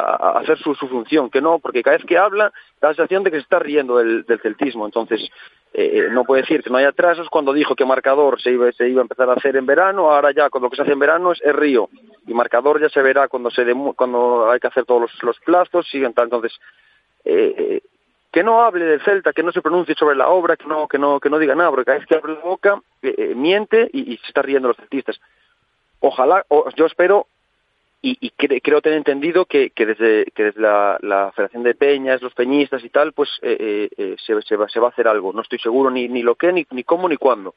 Pero eh, espero y deseo que, que, que, se mueva, que se mueva, aparte del Celta, de la, lo que es la institución, de, del tema de abonados y, y peñistas, espero que, que, se haga algo. Uh -huh. Pero, pero vamos, me parece eh, una cosa eh, de risa ya y que, que me da una vergüenza ajena que, que, que, que, vamos que para mí no no hay problema de cogerla eso no no no no tiene ni ni pie ni cabeza. Pero bueno eh, es la situación que, que hay hasta ahora en esta temporada no se había hablado demasiado y, y, bueno ahora parece que vamos un poquito mejor vuelve a salir a la palestra pero pero vamos a mí parece eh, como el perro el hortelano, ni come ni deja comer. Que seguimos a vueltas con lo de Abanca Balaídos, eh, chocando un poquito todo lo relacionado con el Estadio Municipal Vigués eh, desde el día de ayer, que se iba a haber retrasos. Hoy hemos escuchado hace unos instantes a Abel Caballero dando por hecho en el Concello de que no, que no va a haber más retrasos y que en verano podría comenzar la obra. Habrá que ir con pies de plomos con este tema. Tengo aquí a Sime ya las puertas del estudio porque hay que hablar de Keltoy, de esa invitación que recibieron del San Pauli para ir a tocar a Hamburgo y seguir llevando la bandera del Celta por Europa adelante. Moncho Catalina, muchas gracias, un abrazo, Moncho. Un placer, un abrazo. Álvaro Barrera, gracias, Varo, un abrazo. Un abrazo, hasta luego. Chao,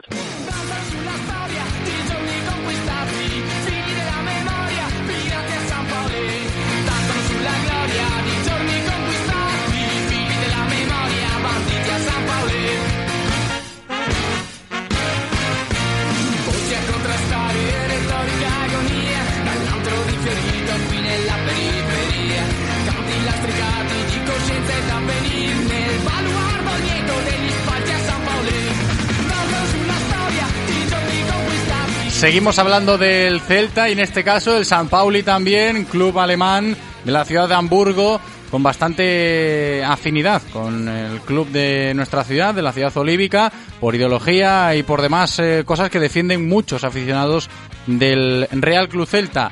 Lo defiende también el grupo Keltoy, conocido por todos, evidentemente, por las canciones que le cantan al conjunto Vigues y que, como os decía, han recibido una invitación por parte del San Pauli para ir allí a, tocar a Hamburgo. Está con nosotros el vocalista de Keltoy, Sime. ¿Qué tal? ¿Cómo estás? Hola, moi boas. Pois moi ben, síntome un pouco pequeno despois de intervir de eso, despois de, de Abel Caballero e o noso emperador, pois me síntese un poquinho, poquinho pequeno. Pero, bueno, que, moi pero que el Toy es grande en el celtismo. ¿eh? Yo creo que vosotros, no sé si os dais cuenta de, de lo que sois a día de hoy para la afición del Real Cruz Celta, porque las canciones están ahí. Pois nós consideramos os celtistas de base, de feito, eso, somos socios de marcador, ali vamos, ali seguiremos indo, eh, se a xente lle gusta o grupo, pois benvido, pero nunca foi, como sabes, a nosa aspiración Sí, se- sí, ser sí. alguén, neste caso, máis que simples celtistas. Es que nos lo, nos lo has comentado en alguna que otra ocasión, ¿no? La gente que no conoce demasiado aquel Toy, pues eh, seguramente lo asocia al Real Cruz Celta por esas canciones con tanto boom en, en la afición, pero vais más allá como grupo. Sí, home, levamos este ano facemos 25 anos xa dende Fíjate. dende 1995. Eh, e sí que sí que nos seguimos sempre eso tocando por aí fora cando podemos, eh, a verdade que un orgullo que, que che, que che, que che reciban ben, eh, que lle guste esa xente, máis alá dos temas que temos eh, do Celta. Ujú. La noticia en cuestión, eh, hablando de, de Keltoy, es lo que yo decía antes de saludarte, que un club como el San Pauli eh, se acuerde de vosotros y os invite, ¿no? Allí a Hamburgo a, a tocar. Me imagino que en el festival que también tiene por bandera la- el San Pauli, que allí muy conocido en la ciudad germana. Sí, bueno, eh, sí, a verdade é que, que hai certa afinidade, en, como ben comentaches, eh, tanto entre, entre afeccións como entre cidades incluso, porque Hamburgo é unha cidade moi portuaria, uh -huh. obreira, ten, ten moitos matices que semellantes ao noso Celta. Eh, eso, e hai tamén certa conexión entre afeccións, eh, e dai surdiu un pouco a, a conexión e a invitación para ir poder tocar Sí, porque hay que explicarle a la gente que, que no lo sabe, que mucha gente que va a Banca Balaídos luce las calaveras del San Pauli, y yo creo que es un poco por eso que tú dices. Sí, está un, es un pouco un pouco de moda. Eh, de feito a eles tampouco creas que lle gustan tanto, que lle gusta tanto en San Pauli que se que sexa Sí, porque se como una especie de boom, ¿no? Con sí, lo de sí, las sí, calaveras ahora del San Pauli. festival destes de, de verán, ves moitísima xente con, con, con merchandising do, do San Pauli, pero ao mesmo tempo tamén pasa pasa co Celta. Eh, un exemplo é o, o concerto de La Polla Records en Bilbao, por exemplo, uh -huh. tiven familiares que foron e Evaristo, o seu vocalista, é un gran celtista pois estaba a zona bella de Bilbao con mogollón de xente con camisolas do Celta, pero non por ser celtista, non simplemente como parte de, de seguimento do, dun grupo como la Polla Records. Sí, porque hai que decir que el club de, de Hamburgo, en este caso el San Pauli, eh, va más allá de, de lo que es eh, el equipo de fútbol en cuestión, por todo lo que defiende y por toda la idiosincrasia de, del club en correcto, sí, ¿no? Correcto, sí, é un clube que ten unha base social moi grande e ten unha, unha identificación con moitos proxectos sociais que de feito nos ensinaron cando estivemos ali como pois enviar eh, plantas pot, pot estabilizadoras a países do, do terceiro mundo ou incluso eso, declarar o seu campo como libre de homofobia, de racismo, o sea, vai un paso máis adiante e é un exemplo para todos os seguidores que somos un pouco de esquerdas ou temos un pouco de, de visión social máis alado do propio fútbol. Sí, que por eso en parte se identifica tanto el Celta con el San Paulo, Correcto. ¿no? Y es, sí, sí, es, sí. es curioso lo que pasa allí en Hamburgo con, con los dos clubes de, de fútbol de la ciudad.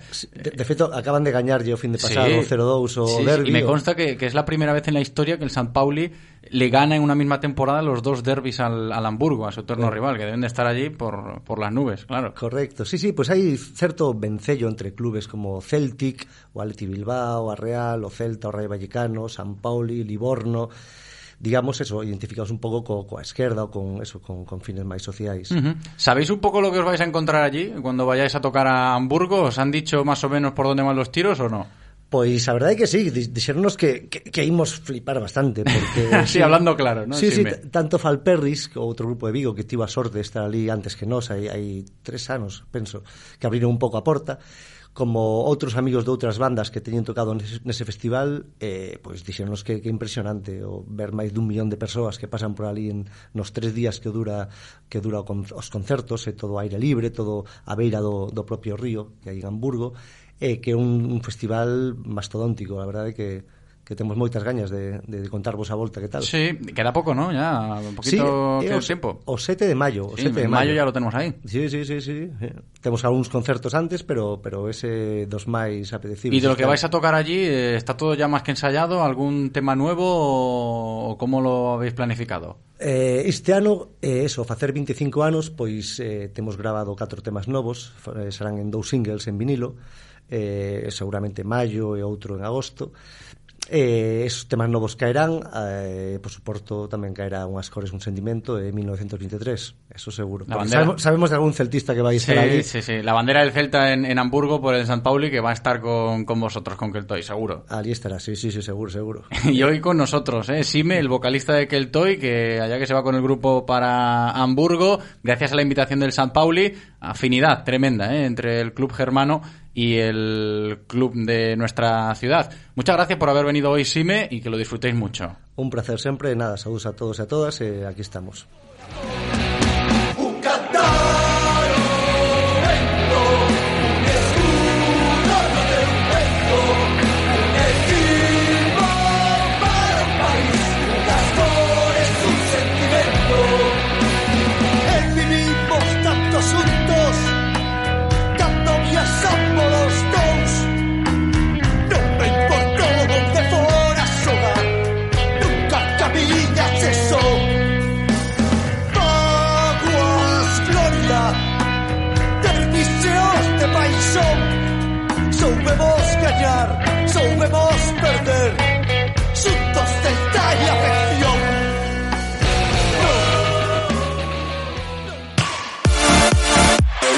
Radio Marca, el deporte que se vive.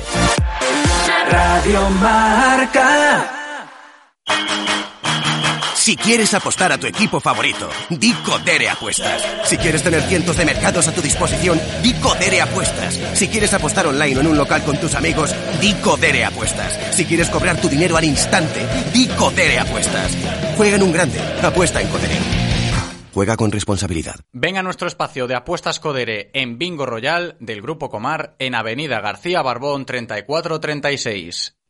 ¿Quieres hasta 2.500 euros?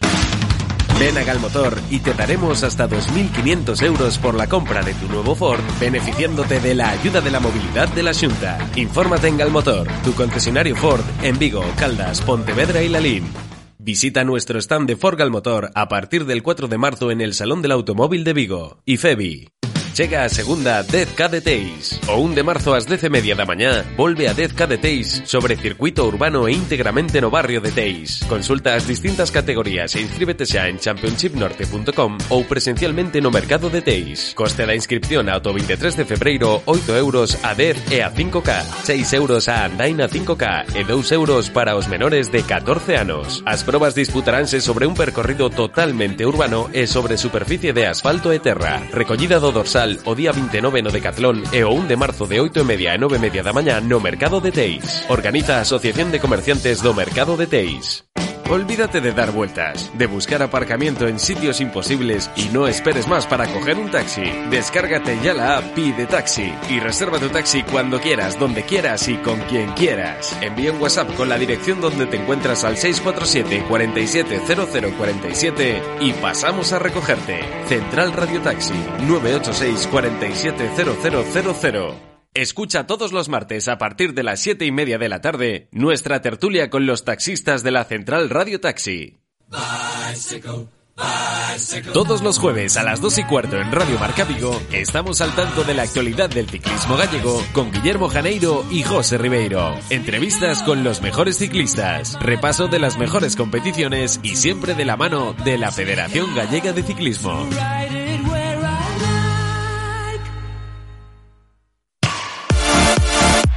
Radio Marca, el deporte que se vive. Radio Marca. La Federación Gallega de Ciclismo patrocina el ciclismo con Guillermo Janeiro.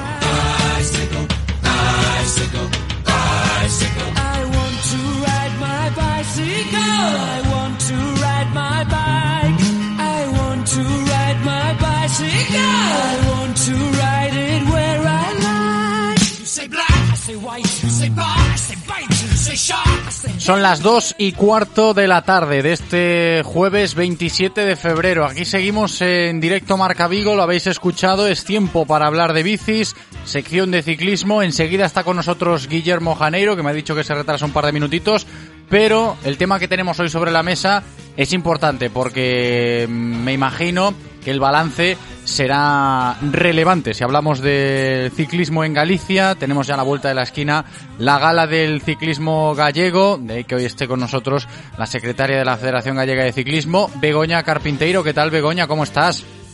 Hola, ¿qué tal? Muy bien. Muy buenas, bienvenida. Es un momento importante, ¿no? Sí, es importante, sí. Este fin de semana va a ser pues pues una fiesta, la fiesta del, del ciclismo gallego, eh, la gala, la gala anual que celebramos todos los años como, como fin, como decía, de la temporada pasada. Y, y bueno, y como ahora ya va a inicio, este año se nos ha retrasado un, poquito, ya a finales de febrero, pero bueno, como inicio ya de la, de la nueva, de la nueva temporada. Sí, eso te iba a comentar un poco, ¿no? La fecha que no encaja demasiado en el calendario, lo que venía siendo el calendario habitual, ¿algún motivo especial o no? Sí, bueno, la fecha, a ver, normalmente solemos celebrar la gala eh, sobre el mes de enero, normalmente, porque nuestro el ciclocross gallego prácticamente termina el, el 31 de, de diciembre, pero pero sí que es verdad que estos dos últimos años, pues pues con, con toda nuestra inmensa satisfacción y alegría que hemos celebrado dos campeonatos de España consecutivos, por primera vez en la historia del ciclocross, aquí en Pontevedra, entonces se nos ha prolongado un poquito más la temporada. Y claro, no nos ha quedado ya más remedio que tener que ya desplazarla a febrero. Estos últimos años hemos tenido que hacerla en febrero y quizás esto un poquito más tarde, por el fin de semana pasado de hacer la celebración de los carnavales, pues no Claro. veíamos la fecha más idónea. Entonces, nada, la hemos aplazado para este fin de semana. Pero bueno, eh, es importante, independientemente del día, valorar el momento y lo que se va a tratar en esa gala del ciclismo gallego. Begoña ya está aquí conmigo en el estudio Guillermo Janeiro. ¿Qué tal, Guillermo? ¿Cómo estás? Yo muy bien, ¿y tú? Yo muy bien también. Aquí hablando con Begoña de lo importante que es de lo que estamos hablando, ¿no? Para el ciclismo de nuestra comunidad. Pues una gala que ya viene siendo habitual en el, en el ciclismo gallego. Y aparte que, tengo que decirlo, que hace unos años era una gala muy pesada y me consta que se ha ido mejorando, que siendo una gala más ágil, que al final es lo que lo que queremos todos, ¿no? Pero bueno, lo importante es que... Que a veces es costoso darle el giro a este tipo de eventos, ¿eh? Para que no se hagan muy pesados o muy largos, a menos que hay que hay que darle ese dinamismo también. Eso se agradece. Te estoy hablando de que a lo mejor hace casi 20 años Bueno, bueno, seguro pero, que, eh, que, esos Be- giros- que Begoña no estaba en la federación, pero recuerda aquellos, aquellas galas, cenas que se hacían in- interminables, Sí, ¿no, sí. Begoña? Asistí a alguna, alguna de las últimas y que se celebraban con cenas. Y ahora hemos cambiado mucho la dinámica de la gala ahora. Va mejor, va mejor. Sí. Y, y- y- y- y este año hay 24 premiados, un poco mm, mm, premiando, valga la redundancia, sus, sus resultados en los dif- diferentes Opens de Galicia y, y, Copas de España, ¿no? Pero aparte, pero aparte hay una serie de reconocimientos especiales, ¿no? Sí, te cuento, mira, los bloques principales en la gala de ciclismo son cuatro, es decir, tenemos el bloque del ranking Federación Gallega de Ciclismo 2019, en el que entran las disciplinas que, que competen en, en Galicia, lo que es eh, carretera, eh, las cuatro disciplinas de, mountain bike, enduro, descenso, cross country y maratón, y luego en ciclocross. Es uno, uno, de, uno de los bloques, el, el, ranking, ¿no? De los ganadores son los que van a recibir el premio en la gala. O un segundo bloque es el de los medallistas. Los medallistas de todos los campeonatos de España, las disciplinas que os he nombrado hasta ahora, más el ciclismo adaptado también que también estará presente en la gala. Yo hace unos cuantos años, un par de años atrás, tres, sí que ya eh, también se incorpora el ciclismo adaptado a lo que es la gala de ciclismo y a nuestros medallistas. Y un tercer bloque, eh, que es el que hablabas tú, Guillermo, es el de las Copas y Open de España, que es un reconocimiento a todos, a todos nuestros deportistas, los de ciclismo adaptado, como digo, y también los de mountain bike y, y ciclocross, que se desplazan a, por España y que recorren los diferentes circuitos de Open y, y Copas de España. Que en ese caso son 24 medallistas. Es un número récord, que son 58 medallistas, y el ranking ya son 68. Entre los que Y el destaca... último bloque, ese bloque, esos bloques son dedicados a los deportistas. Sí, Después ya pasamos a un bloque de menciones especiales. que también hay algunos deportistas, ¿no? Porque se, se, se hace una mención especial, Sí. por ejemplo, de Iván Feijó, por el Sí, sexto pero puesto. somos sorpresa. Algunos de ellos vamos a dejarlos así, así no vamos a nombrarlos para que sean sorpresa, porque algunos de ellos sí que este año queremos hacer unas menciones especiales a, a algunos deportistas sorpresa y luego sí que otros son, son ya premios, pues a, a un, un premio clásico de nuestras galas es a, a la vida de un árbitro que siempre le dedicamos a bueno a, a la figura de los árbitros que también tienen un papel importante en nuestras en nuestras Tan competiciones criticado siempre. No, no, no, de- no solo en el ciclismo, el ciclismo, en el fútbol, y se merecen Lo, lo de los árbitros sí, también, hay exacto, que, hay que en- en reconocerlo también, ¿eh? Claro que sí. Y luego otros premios como, como mejor equipo o premios a, a la inclusión en el ciclismo. Vamos también a dedicar un premio a la inclusión en el ciclismo a, a las personas con capacidades diferentes, a, a Discamino, y como no, también hacer una mención especial a, al Consejo de Pontevedra por todo el apoyo que nos ha dado en estos dos últimos campeonatos de España y otras pruebas que también hacemos en el Consejo de Pontevedra y sobre todo especialmente con el, con el tema del ciclocross. Oye, el- Y una última mención especial que hablaremos ahora también. Bueno, de- esa debe ser secreta porque nos acabamos de enterar hace hace media hora, una hora, ¿no? Pues sí, sí, yo ya lo voy a... No, esta sí que la puedo decir, esta sí que la voy a decir y además es que os lo merecéis y hay que decirlo en antena, es un premio a la comunicación, a Radio Marca Vigo, a vosotros, a José y a Guillermo, por vuestra por vuestra labor, por la difusión que hacéis de nuestro deporte, por la comunicación y, y, y- y el dar la, la oportunidad a, a todos a todo el colectivo, a nuestros, bueno, tanto clubs como deportistas, como directivos, con todos los que habláis, pues os lo merecéis en este tiempo que lleváis trabajando para para dar más a conocer nuestro nuestro deporte y así que nada, de primera comunicación cuento con vosotros en que vengáis a, a recogerlo. Pues muchísimas gracias, eh, Begoña. Hay que, hay que decirlo con mayúsculas, que nosotros esperamos seguir mucho tiempo más, ¿no? Hablando de bicis, que es lo que nos gusta, y, y seguir potenciando el ciclismo gallego, eh, que tan buenos resultados, resultados eh, ha obtenido este año, ¿no, Guillermo? Me imagino que se pondrá en valor en la gala, pero Yo si me dejas un segundo, yo, yo me siento casi, no, no un premiado, sino casi parte de, de, de, no sé, del, del ciclismo, ¿no? Y sé que es, es importante el apoyo este que hace Radio Marca. Me gustaría también, aparte de, de- en ti, José, en Andrés Vidal, que fue el primero que nos llamó, nos propuso hacer esta, esta sección Sí. y, poner al, al ciclismo pues semanalmente aquí en, en un medio de comunicación tan importante como es, como es eh, Radio Marca Vigo. Eloy también está por aquí desde el, desde el control diciendo, oye, yo también, yo también.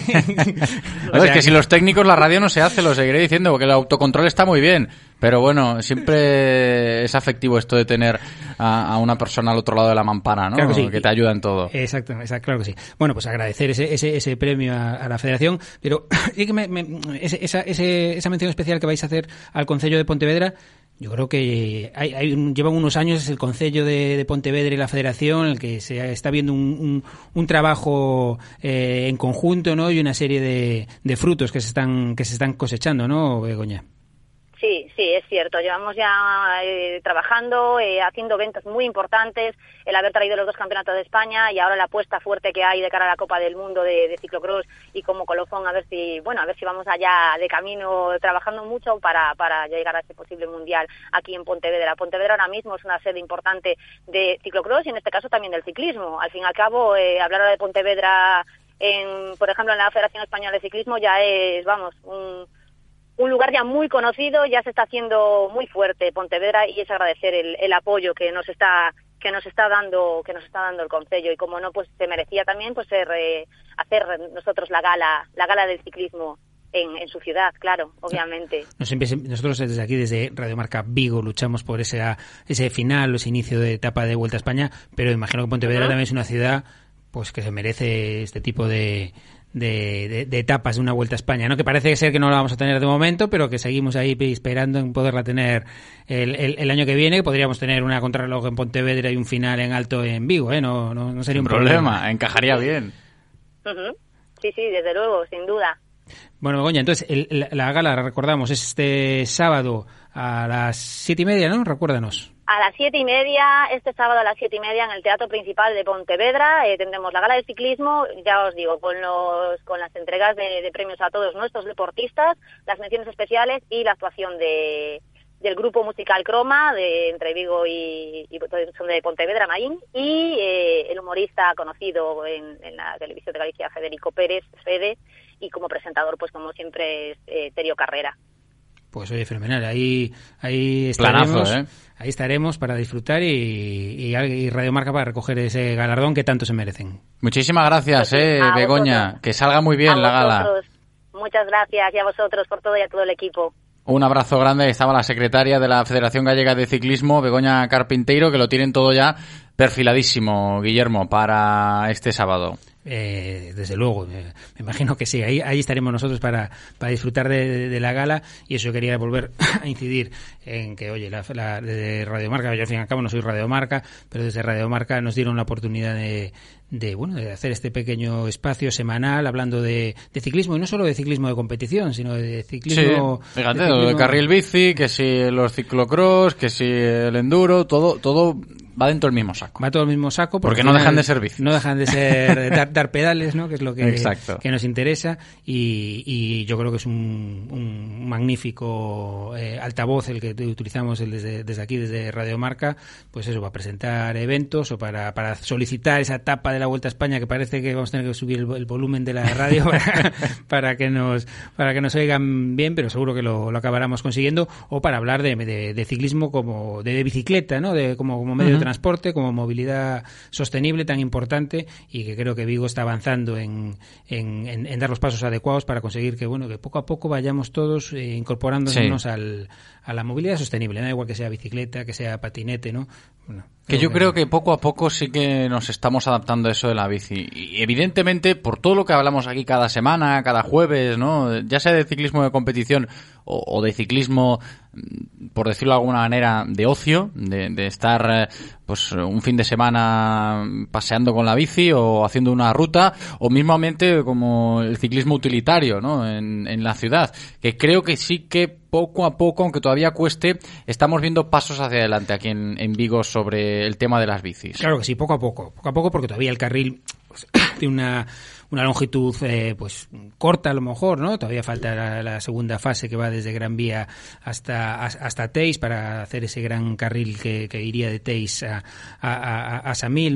Eh, pero bueno, el puerto de Vigo, por ejemplo, también está trabajando en, una, en un carril bici que vaya todo por, por, por Beiramar. Son, son, son pequeños pasos que van a ayudar a que encontremos la facilidad de movernos en, en la bicicleta. Es cierto que faltan todavía muchas infraestructuras, pero me imagino que se irán dem- demandando poquito a poco, pues como plazas para, para poder dejar tu, tu bicicleta eh, y me entiendo que se irán haciendo otros carriles bicis eh, pues que unan unos con otros, ¿no? Que ese sería la, lo, lo ideal y que Sí, todos el nos- entramado, ¿no? De, el de la vía. Eh, está claro que la ciudad, Vigo, cada vez va a tener más calles peatonales, por lo tanto la dificultad de movernos en, en coche va a ser va a ser mayor, ¿no?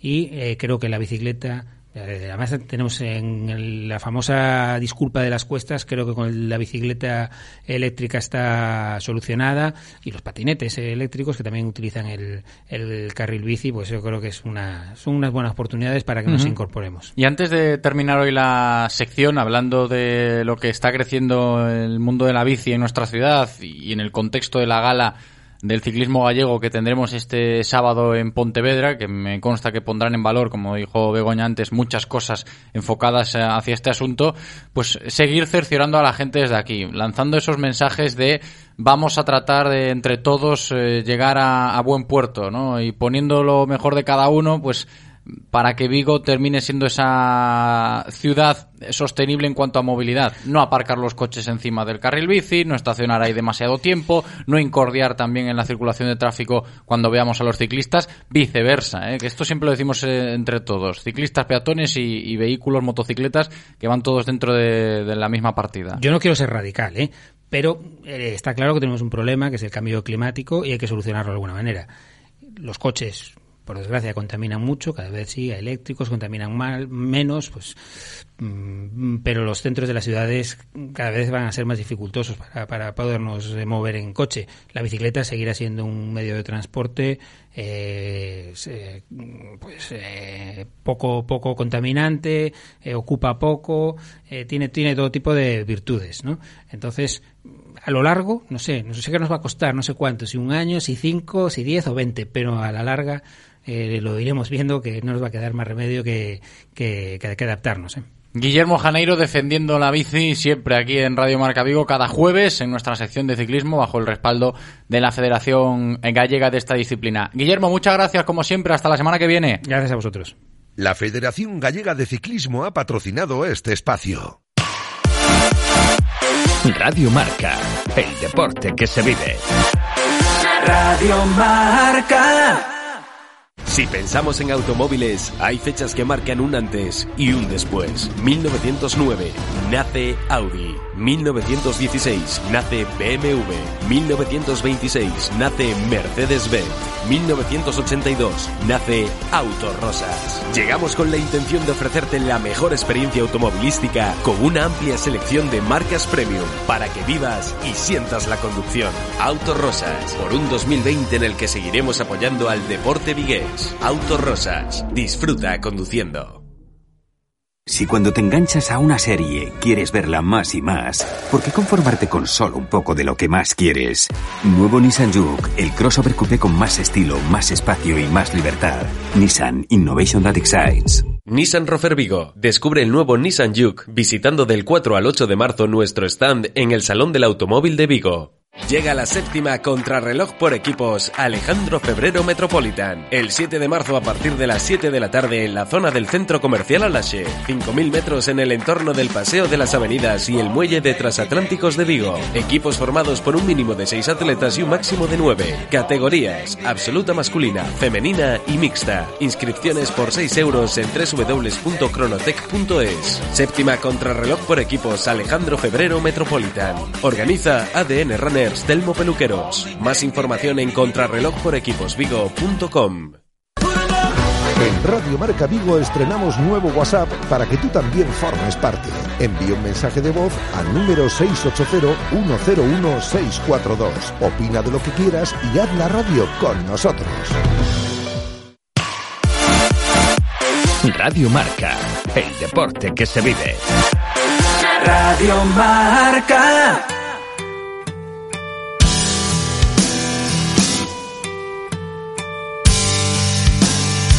Directo Marca Vigo. José Ribeiro.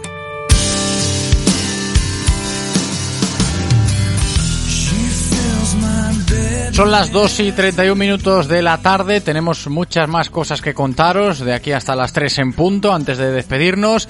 Y en este caso, cosas relacionadas con el béisbol, porque en breve comenzará una nueva temporada de este deporte para los trasnos vigueses. Comienza en marzo la Liga Nacional de Béisbol y la situación sigue siendo un tanto complicada, un año más para el club de nuestra ciudad si hablamos del campo y de las instalaciones. Presidente de los Trasnos, Fernando Rodríguez. ¿Qué tal, Fernando? ¿Cómo estás? Muy bien, buenas tardes. Muy buenas tardes. Bienvenido para hablar de lo que me imagino será un inicio de temporada complicado, ¿no? Bueno, sí, la verdad es que el tema instalaciones nos tiene un poco preocupados, pero en el aspecto deportivo estamos haciendo un buen trabajo y esperamos estar compitiendo por los puestos de arriba este año otra vez. Porque el kit de la cuestión, a la hora de hablar del campo y de las instalaciones que eh, nos aportan este eh, punto de complejidad antes de empezar una nueva temporada en el béisbol vigués, en este caso con los trasnos, es el hecho de tener que afrontar otro curso más eh, jugando fuera de casa o lejos de Vigo, por decirlo de, de esta manera. Sí, bueno, este año hemos pedido a la Federación Española la posibilidad de que podamos jugar la primera vuelta todo como fuera de, de Como Vigo, visitante, como todos los partidos. Sí, y la segunda vuelta en casa eh, nos ha concedido el aprobamiento en la reunión de la comisión delegada que hubo en Madrid. No hubo ningún problema y ahora solamente queda esperar que se cumplan los plazos y tengamos el campo para la segunda vuelta. Claro, porque eh, lo del terreno de juego para practicar el béisbol en nuestra ciudad, más que nada para que la gente que nos escucha se haga un poquito a la idea de por dónde van los tiros o en qué punto está este proyecto, ¿no? Terrenos, eh, plazos, eh, etcétera, etcétera. Fernando. Bueno, sabemos ¿Qué os que- consta a vosotros? Sabemos que Manel, que es el concejal de deportes del Ayuntamiento de Vigo, se está moviendo, eh, está poniendo todo de su parte. Eh, solamente nos queda esperar que, que se cumplan los plazos y podamos estar jugando en abril ya aquí en Vigo. ¿El terreno en cuestión sigue siendo el mismo? Sí, sí, sí. En la ubicación de siempre, entiendo. Sí. ¿Y el asunto de los entrenamientos, cómo lo estás llevando? Bueno, llevamos, la verdad es que estamos a un ritmo bastante alto, estamos entrenando tres días a la semana. Eh, un grupo bastante joven, como todos los años. Hemos perdido tres jugadores de la rotación básica. Se ha marchado a- al equipo vecino, aquí al ladito, a Santiago, porque tiene más comodidades. Y bueno, seguir trabajando, que es lo que nos queda en el club. Claro, porque esto, Fernando, de que el club pueda haberse mermado a veces con la pérdida de, de jugadores porque deciden cambiarse de equipo precisamente por lo de las instalaciones, ¿os está generando mucho problema o, o sabemos convivir bien con ello? Bueno, en categorías bases no tenemos problema en lo que son alevines, infantiles y hasta el primer año de cadete. A partir de cadete los niños necesitan una instalación con las medidas adecuadas y que no tenemos y notamos que en esas edades nos abandonan, ¿vale? Ujú. A ver, que esto a nivel de crecimiento del club puede ser un escollo, pero si hablamos de- del futuro, mm, podríamos estar un poquito más esperanzados con todo lo que sabéis, lo que se está trabajando para que, veremos si en abril podamos tener campo de béisbol en, en Vigo. ¿Ahí tenemos esperanzas o, o no? Bueno, yo estoy esperanzado, ¿no? La fe es lo que nunca se pierde. Se suele decir. Sí, tenemos que seguir esperando y con calma y yo creo que va a salir adelante. Este año sí que vamos a poder jugar ya aquí en Vigo. Eh, Sería una estupenda noticia, ¿eh? Poder llegar a abril y que vuelvas por aquí, Fernando, y nos digas, mira, que sí, que ya tenemos el campo de béisbol eh, en Vigo porque eh, son muchos años ya peleándolo, ¿no? Hablando así de memoria. Sí, la verdad es que llevamos peleando este tema bastante tiempo. Eh, yo tengo la fe de que va a salir ahora y de que todo el calvario que hemos pasado y estos años por mal camino eh, se solucione. Sí, en el camino se han quedado clubes como los halcones, sin ir más lejos, ¿no? En todo esto, que, el béisbol vigués se ha, se ha perjudicado un poquito eh, precisamente por el asunto de- del campo. Pero bueno, si tenemos esa esperanza en el futuro, igual podemos eh, seguir aumentando efectivos. Sí, seguro. Eh, nosotros estamos trabajando en la base, que es nuestro... Es importante. Es nuestra idea, vale. Eh, de hecho, hace dos semanas se ha ido un niño a la selección española de béisbol en categoría juvenil y posiblemente en el trayo de la selección sub-15 entre otro jugador de nuestro club. Ese es el camino. Eh, intentemos que ya con la instalación en Vigo esos niños no se pierdan e inclusive algunos regrese, ¿por qué no? Sí, que eso yo me imagino que será la esperanza, ¿eh? Y sobre todo mantener esas actividades que siempre potenciáis desde los trasnos. Alguna que otra vez os habéis venido con aquí eminencias, ¿no? De- Del mundo del béisbol ya en América, cruzando el charco, que quieras que no, esos focos de interés que se puedan seguir manteniendo. Sí, seguro. En, inclusive en la última reunión que tuvimos en la comisión delegada eh, se nombró Vigo, ¿vale? Para hacer un campus porque el número de niños que Qué tenemos bueno. en el club es muy, muy grande y posiblemente venga el coordinador de la Federación Española a dirigir el campus junto a dos o tres jugadores profesionales de, de Estados Unidos Sí, este, este que, eso, verano. que eso de, de estar siempre en contacto con gente que bueno vive del béisbol o practica el béisbol en los países americanos en los cuales eh, es un deporte como eh, más fuerte, por decirlo de alguna manera, ayuda, ¿no? Yo creo que ayuda. Sí, seguro, es un aliciente para los niños ver gente que ha jugado 10, 12 años profesional, eh, que han visto por la tele o, o que tienen cromo, ¿no? Es una cosa que a los niños les encanta y poder verse reflejado. Sí, que aquí quieras que no, eh, en Vigo se puede llegar a disfrutar mucho del béisbol porque la pasión la tenemos. Y ahora, antes de despedirnos, Fernando, te voy a preguntar por las aspiraciones con vistas a la nueva temporada que empieza ya dentro de dos semanas, en marzo, esa Liga Nacional de Béisbol.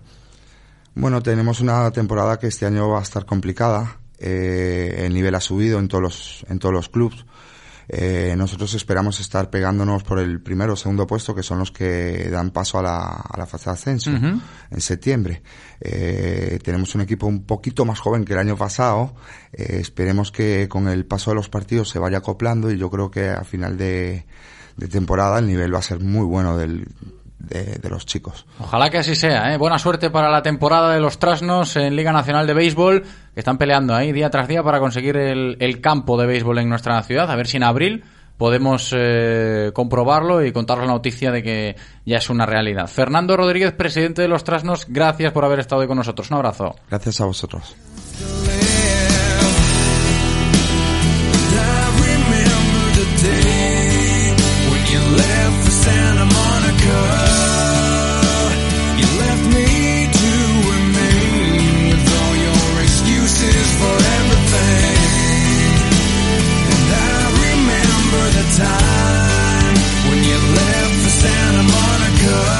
Y del béisbol pasamos al fútbol femenino una semana más porque se sigue haciendo mucho ruido con esto del fútbol femenino últimamente con el fin, entiendo yo, de darle el empujón definitivo que necesita.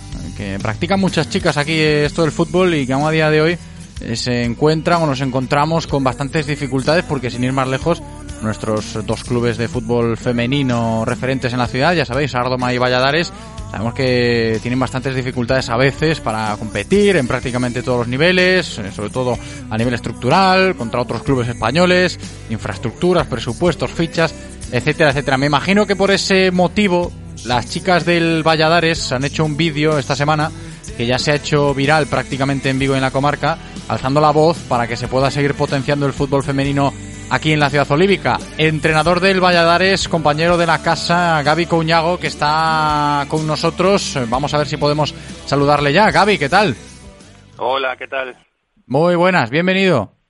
Buenas tardes a todos, ¿qué tal? El tema es importante, ¿eh? el tema de seguir haciendo ruido, como yo decía antes de saludarte, en pro del fútbol femenino es bastante significativo.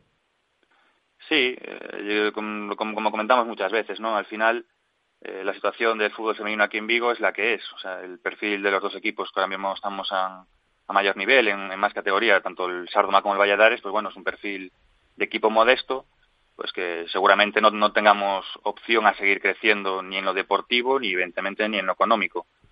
Y precisamente el, el problema es ese, que en lo deportivo, un poco en nuestro caso, en el Valladares, que es el que más conozco, pues seguramente en lo deportivo ya estemos en el techo, eh, no podemos crecer más porque estamos a muy buen nivel, hay jugadas con un crecimiento brutal y por culpa de, de ese, de ese techo también económico, pues eh, no nos da opción a, a que las chicas puedan seguir progresando aquí en la ciudad y que al final se tengan que buscar una salida fuera. Y la verdad es que es una pena porque yo creo que hay nivel suficiente aquí en la ciudad como para que podamos eh, apostar fuerte y un equipo, bueno, en este caso el Celta, pues se anime y, y apueste de verdad por el fútbol femenino. Luego te voy a decir que nos cuentes un poco, nos intentes describir la esencia del vídeo en cuestión que yo mencionaba, que quieras que no ya se ha hecho un poquito viral eh, en la ciudad, en la gente del fútbol de nuestra ciudad, pues eh, oye, que con grata sorpresa de ver lo que han hecho las chicas del Valladares en esa pieza audiovisual. Pero sin ir más lejos, recordamos que la semana pasada aquí, Gaby, nos decías eso de la, la charla que diste en el Casco Bello en favor de- del fútbol femenino. Te tengo que preguntar por ello, qué tal ha ido. Eh, también lo que, lo que se ha comentado allí, las reacciones que has eh, rescatado. Pues viene todo, está, está todo relacionado, porque al final el vídeo fue, bueno, lo preparamos un poco para, para ese tipo de charlas. Fue un vídeo que pusimos en, en la charla con, con la gente del Casco Bello, con la, con la Peña del Casco Bello, y que tuvo mucha aceptación. Les encantó el vídeo y precisamente fueron ellos los que nos pidieron que lo publicáramos. De, a raíz de eso, pues eh, lo publicamos en la red y la sorpresa, pues bueno, fue toda la aceptación que tuvo y como tú dices, bueno, que, que se convirtió en, vi- en viral. Eh, al final la, la aceptación es, es, es grande. Yo lo que me encontré un poco con, con la gente que, que vino a la charla es que hay mucho desconocimiento de lo que era el del fútbol femenino. Hay muchas ganas de, de apostar por el fútbol femenino, hay mucho interés, eh, pero había mucho desconocimiento. Precisamente lo que me demandaban a mí un poco, pues eso, era que les explicara un poco cuál es la situación de aquí del fútbol femenino para poder seguir apoyando. Y bueno, y visto un poco la realidad de lo que tenemos, visto el nivel que tenemos, pues la gente se ha enganchado, se ha enganchado mucho más y yo creo que, que esto irá más. O sea, no sé si se le puede llamar a hacer ruido o no, pero bueno, yo creo que es un poco eh, lo que necesitan las chicas, porque es lo que decíamos, estamos en una situación en la que hay muchas niñas ahora de 19, 20 años con un nivel tremendo eh, y si no le damos la opción de, que puedan seguir creciendo aquí en la ciudad, pues tienen dos opciones, estancarse y renunciar a jugar al fútbol femenino o tenerse que irse fuera. Que las jugadoras siguen alzando la voz por eh, la presencia del Real Cruz Celta en este mundo, ¿no? Sí, ya se veía, y aparte un poco la, intención del vídeo era precisamente que, fueran voz de las, de las propias niñas y de las jugadoras, ¿no? Que ellas eh, mostraran un poco eh, la realidad, que, que, se vieran en, en, su, en su voz o en, su imagen el que sentían, ¿no? Con, con todo este tema. Y como se puede ver, pues, pues bueno, eh, más allá de que urja por, por todo este tema deportivo que hablamos, al final son niñas que, que como se ve en el vídeo son del Celta muerte. O sea, son niñas que su ilusión es jugar en el Celta, que el Celta saque equipo, que tengan esa referencia por la que ilusionarse y poder crecer y, tener ganas de ser jugadoras de fútbol o, de llegar a ser futbolistas y poder vivir de ello.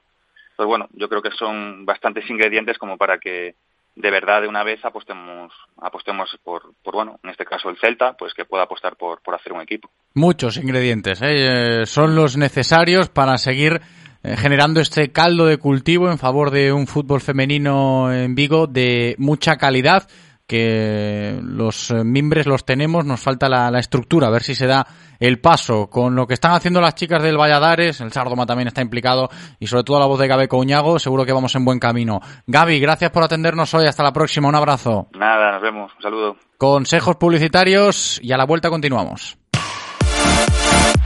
Radio Marca, el deporte que se vive. Radio Marca. Si quieres apostar a tu equipo favorito, di Codere Apuestas. Si quieres tener cientos de mercados a tu disposición, di Codere Apuestas. Si quieres apostar online o en un local con tus amigos, di Codere Apuestas. Si quieres cobrar tu dinero al instante, di Codere Apuestas. Juega en un grande, apuesta en Codere. Juega con responsabilidad. Venga a nuestro espacio de apuestas Codere en Bingo Royal del Grupo Comar en Avenida García Barbón 3436. Disfruta desde hoy tu Lexus 100% híbrido autorrecargable por toda la ciudad. Toda la gama Lexus cuenta con etiqueta Eco, sin restricciones. 10 modelos, desde compactos a vehículos 7 plazas. Ven a nuestros concesionarios y podrás llevarte hoy tu Lexus híbrido. Gama Lexus 100% híbrido autorrecargable. Lexus Experience Amazing. Descúbrelo en Lexus Breogán Vigo, en carretera de Camposancos 141 en Vigo. Descarga ya la app de Radio Marca Vigo las últimas noticias del Celta, interacciones con los colaboradores, radio online, podcast del programa y mucho más. Para Android e iOS. Llévate la radio que hace afición a todas partes. Radio Marca, el deporte que se vive. Radio Marca.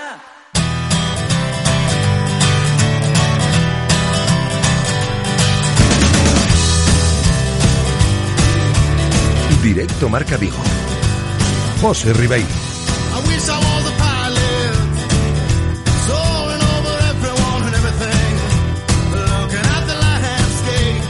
Continuamos en directo Marca Vigo y vamos a recibir ahora a un referente en el mundo del deporte vigués. Si hablamos de lanzamiento de martillo, y creo que con decir martillo en Vigo, todo el mundo estará pensando ya en José Manuel Hermida, que ha visto como sus pupilos han logrado tres nuevas medallas en el Campeonato de España de Invierno de lanzamientos largos de menores, disputado en Castellón.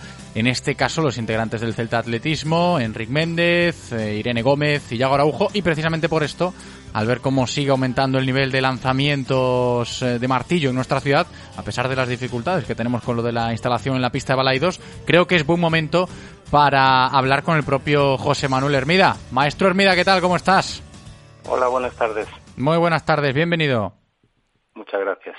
Es eh, importante el hecho de ver cómo los pequeños siguen consiguiendo buenos resultados. ¿eh? Yo me imagino que para ti es un orgullo. No, la verdad que este es un proyecto que empezamos hace cuatro años con estos jóvenes y bueno, en ese primer campeonato de invierno de hace tres temporadas eh, solo fue un atleta, que fue Irene Gómez, sacar la medalla, y ahora ya en este campeonato pues ya presenté a cinco atletas y cayeron tres medallas. Bueno, se nota el trabajo y la labor realizada en este tiempo. Que es un poco la esencia ¿no? de esta disciplina. Cuando se habla de atletismo y del martillo, yo no sé si estás evidentemente identificado de esa manera como la gente te puede apreciar a ti, ¿no? Como el maestro del martillo en nuestra ciudad. E igual un poco por eso eh, hay más jóvenes emergentes, eh, José Manuel. No sé cómo lo ves tú. No, lo que, lo que ocurre en estos casos es que hay, hay una referencia. Siempre ha habido eh, labor de iniciación, atletas que han llegado arriba y son un poco el espejo y la referencia para jóvenes valores. Y al final, bueno, también son también el- la cantidad de años que llevo en la especialidad, en el atletismo, y algo vas ganando en experiencia y conocimiento, ¿no? Sí, sí. También te digo, tu legado ahí está, evidentemente, el maestro Hermida es quien es, pero el futuro pinta bien.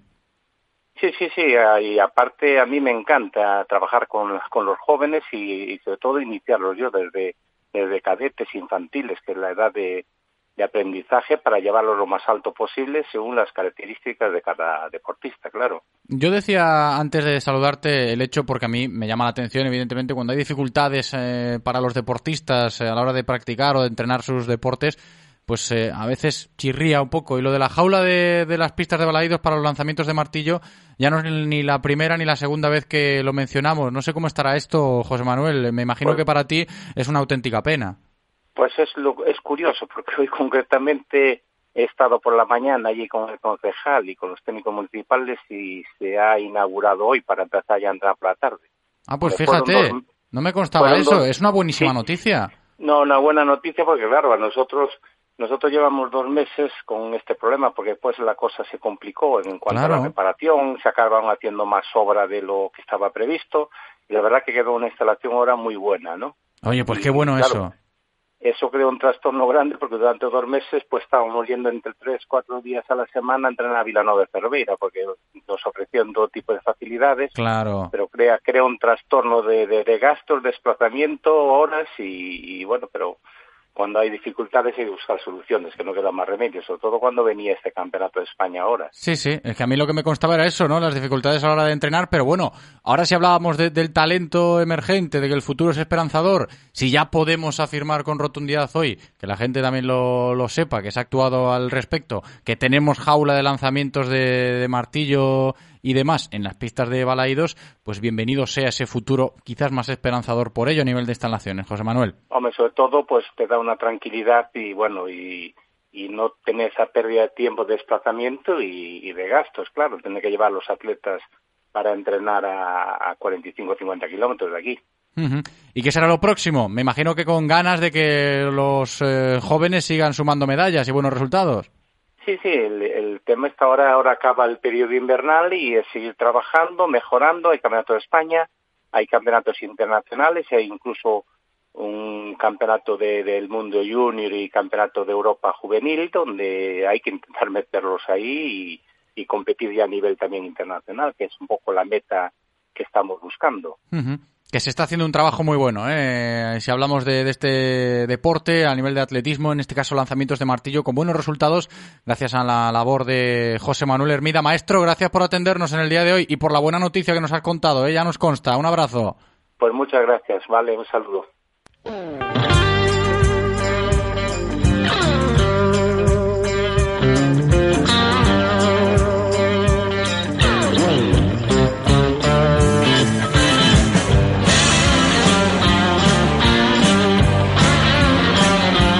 Que vamos a hacer ahora en directo Marca Vigo es abordar con detalle, de primera mano, en profundidad, una grandísima noticia para el balonmano femenino de la comarca viguesa. No me refiero a la victoria del Mecali Atlético Guardés en Canarias, que también, sino a lo que sucedía antes de ese partido, y es precisamente la renovación del entrenador del conjunto de Asangriña, José Ignacio Prades, que ha renovado una temporada más para seguir siendo el técnico del Mecali Atlético Guardés. Está con nosotros hoy José Ignacio Prades. ¿Qué tal? ¿Cómo estás? Hola, ¿qué tal? Muy bien. Muy buenas tardes. Lo primero, darte la enhorabuena porque ya son muchos años aquí y me imagino que la renovación llega porque Prades está contento en el Mecali Atlético Guardés. Bueno, va a ser la quinta temporada, la que viene, como tú has dicho, y, y bueno, la verdad que cuando, cuando dos partes se juntan, unen un poquito sus, sus caminos y, y continúan pues casi casi de la mano, pues espero que algo, algo de reciprocidad hay, ¿no? Y la verdad que sobre todo mi familia y yo estamos, estamos muy bien en, en la guarda, nos sentimos muy, muy, muy, muy queridos, nos hemos adaptado fenomenal y bueno, y el club siempre, independientemente de que el trato es exquisito y creo que se valora muy bien el trabajo que hacemos, pues bueno, pues es una buena manera de, de corresponderlo, ¿no? Y de, estar en un sitio donde te dejan trabajar, donde se trabaja muy bien y además donde siempre hay un proceso, un, un proyecto ambicioso, ¿no? Así que, bueno, la verdad que se unen todos los, con, todas las condiciones y todas las todo lo, se reúne todas las condiciones ¿no? para que mm, sigamos un añito más. También te digo, ¿eh? lo de valorar el trabajo de José Ignacio Prades en el Mecali Atlético Guardés eh, debe ser cosa fácil porque cómo ha cambiado el club, ¿no? Desde que has llegado hasta este momento. Bueno, eh, la verdad que creo que he tenido mucha suerte de contar con, con una directiva que ha trabajado muchísimo, con un presidente que ha, ha peleado un montón para que el equipo esté donde esté, con un grupo de jugadoras que de verdad eh, se han implicado siempre un montón en el trabajo y, y bueno, al final somos una pieza más, ¿no? Y necesitamos que todas eh, funcionen para que para la que para que la cosa fluya, ¿no? Y de verdad que me siento privilegiado muchísimas veces, ¿no? De, de, poder compartir esto con, con, con mis compañeros, con, con, la directiva, con la afición y sobre todo con un grupo de jugadoras, ¿no? Que año tras año, la verdad que, que lo dejan todo por, por el club. Te tengo que preguntar también por el momento, ¿no, José Ignacio, en el que llega esta renovación antes del partido, en este momento de la temporada, me refiero al encuentro de Canarias, que luego hacemos el balance y lo que significa esa victoria, pero ¿es por algo en concreto en este momento o es porque simplemente se ha llegado al acuerdo y ya está? Bueno, yo creo que son un poco las dos cosas, ¿no? Porque ya venimos hablando desde hace tiempo, desde allá del mes de enero, cuando, bueno, parece que, que todo va va tiene visos de, de arreglarse y de, seguir hacia adelante. Y también un poquito pues porque bueno creo que a veces hay gente muy malintencionada que, que, que vierte comentarios y que y que bueno que alimenta muchísimas dudas a una plantilla que este año pues está comportando y fenomenal que está mostrando un grado de madurez tremendo. Y a veces esos comentarios malintencionados de que todo esto no va a salir lo aprovecha muchísima gente no para bueno pues para intentar atraer a jugadoras o para hablar mal no y yo creo que era también momento de, de zanjar todo el tipo de rumor eh, negativo. Salió la noticia de Carmen que no podemos retenerla por una oferta que tiene muy buena de, Francia al cual pues le deseamos toda la suerte de, del mundo no no podemos pelear contra muchas cosas pero creo que era también el momento de de bueno pues de dar alguna noticia positiva de que la gente eh, creyera y pensara que pues que, que, esto va en serio, que el proyecto va a seguir, que el equipo que el equipo va a continuar, que va a ser un proyecto ambicioso, pues para que la gente pues tenga confianza ¿no? en lo que hay y que podamos en breve seguramente uh -huh. pues anunciaremos que, que muchas de las chicas que están aquí hoy en el equipo pues que van a continuar el año que viene. Me parece muy significativo esto que has dicho de último sobre las jugadoras, pero también lo de que el proyecto va a continuar, porque hoy estamos celebrando la renovación de José Ignacio Prades, entrenador del Mecali Atlético Guardés, y hace unos meses aproximadamente estábamos eh, valorando esa posible dimisión de la directiva. Hace unas semanas eh, la confirmábamos aquí. Existía ese temor, ¿no, José Ignacio? Decir, a ver qué pasa con este proyecto. Y cuando llega esta noticia de que José Ignacio Prades renueva, quizás disipa muchas dudas, ¿no? Estábamos hablando, como digo, no hace mucho de, esa destitución ¿no? de la directiva, mejor dicho, dimisión de la propia directiva. Se desestabilizaba todo un poco y llega esta renovación para reforzar precisamente eso.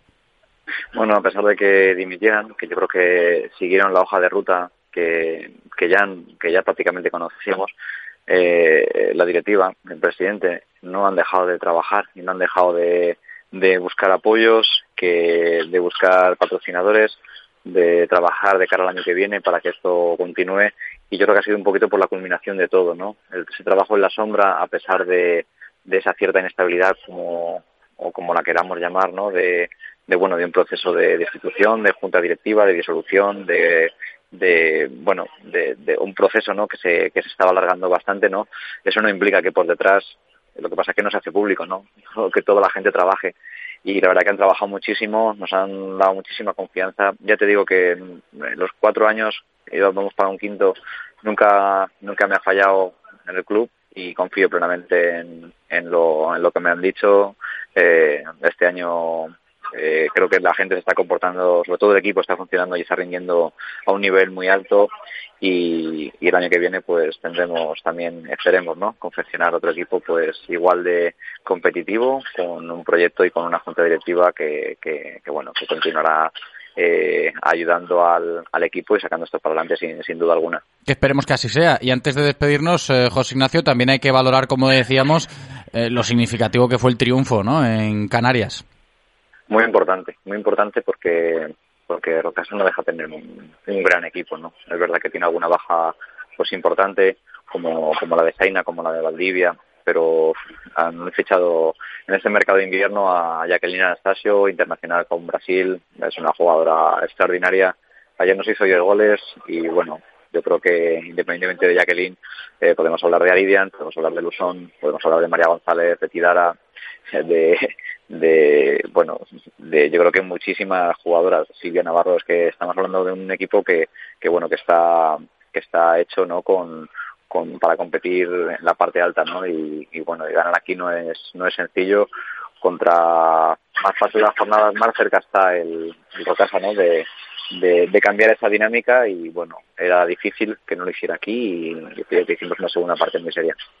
Pues ahí lo habéis escuchado, ¿eh? A José Ignacio Prades, eh, renovado como entrenador en el Mecalia Atlético Guardés. Ahí va a estar una temporada más y ya son unas cuantas, ¿eh? A por la quinta. José Ignacio, gracias por atendernos en el día de hoy. Un abrazo.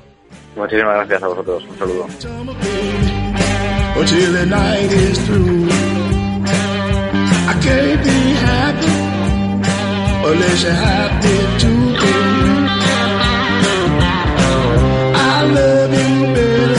Menos de un minuto para que se cumplan las 3 en punto de la tarde de este jueves 27 de febrero. Se termina directo Marca Vigo, no sin antes pues darle las gracias a nuestro técnico Eloy, cumple de maravilla como siempre en cabina técnica. Gracias también a todos vosotros por estar al otro lado escuchándonos. Yo me despido hasta mañana por la tarde pendientes de la Europa League aquí en Radio Marca. Chao.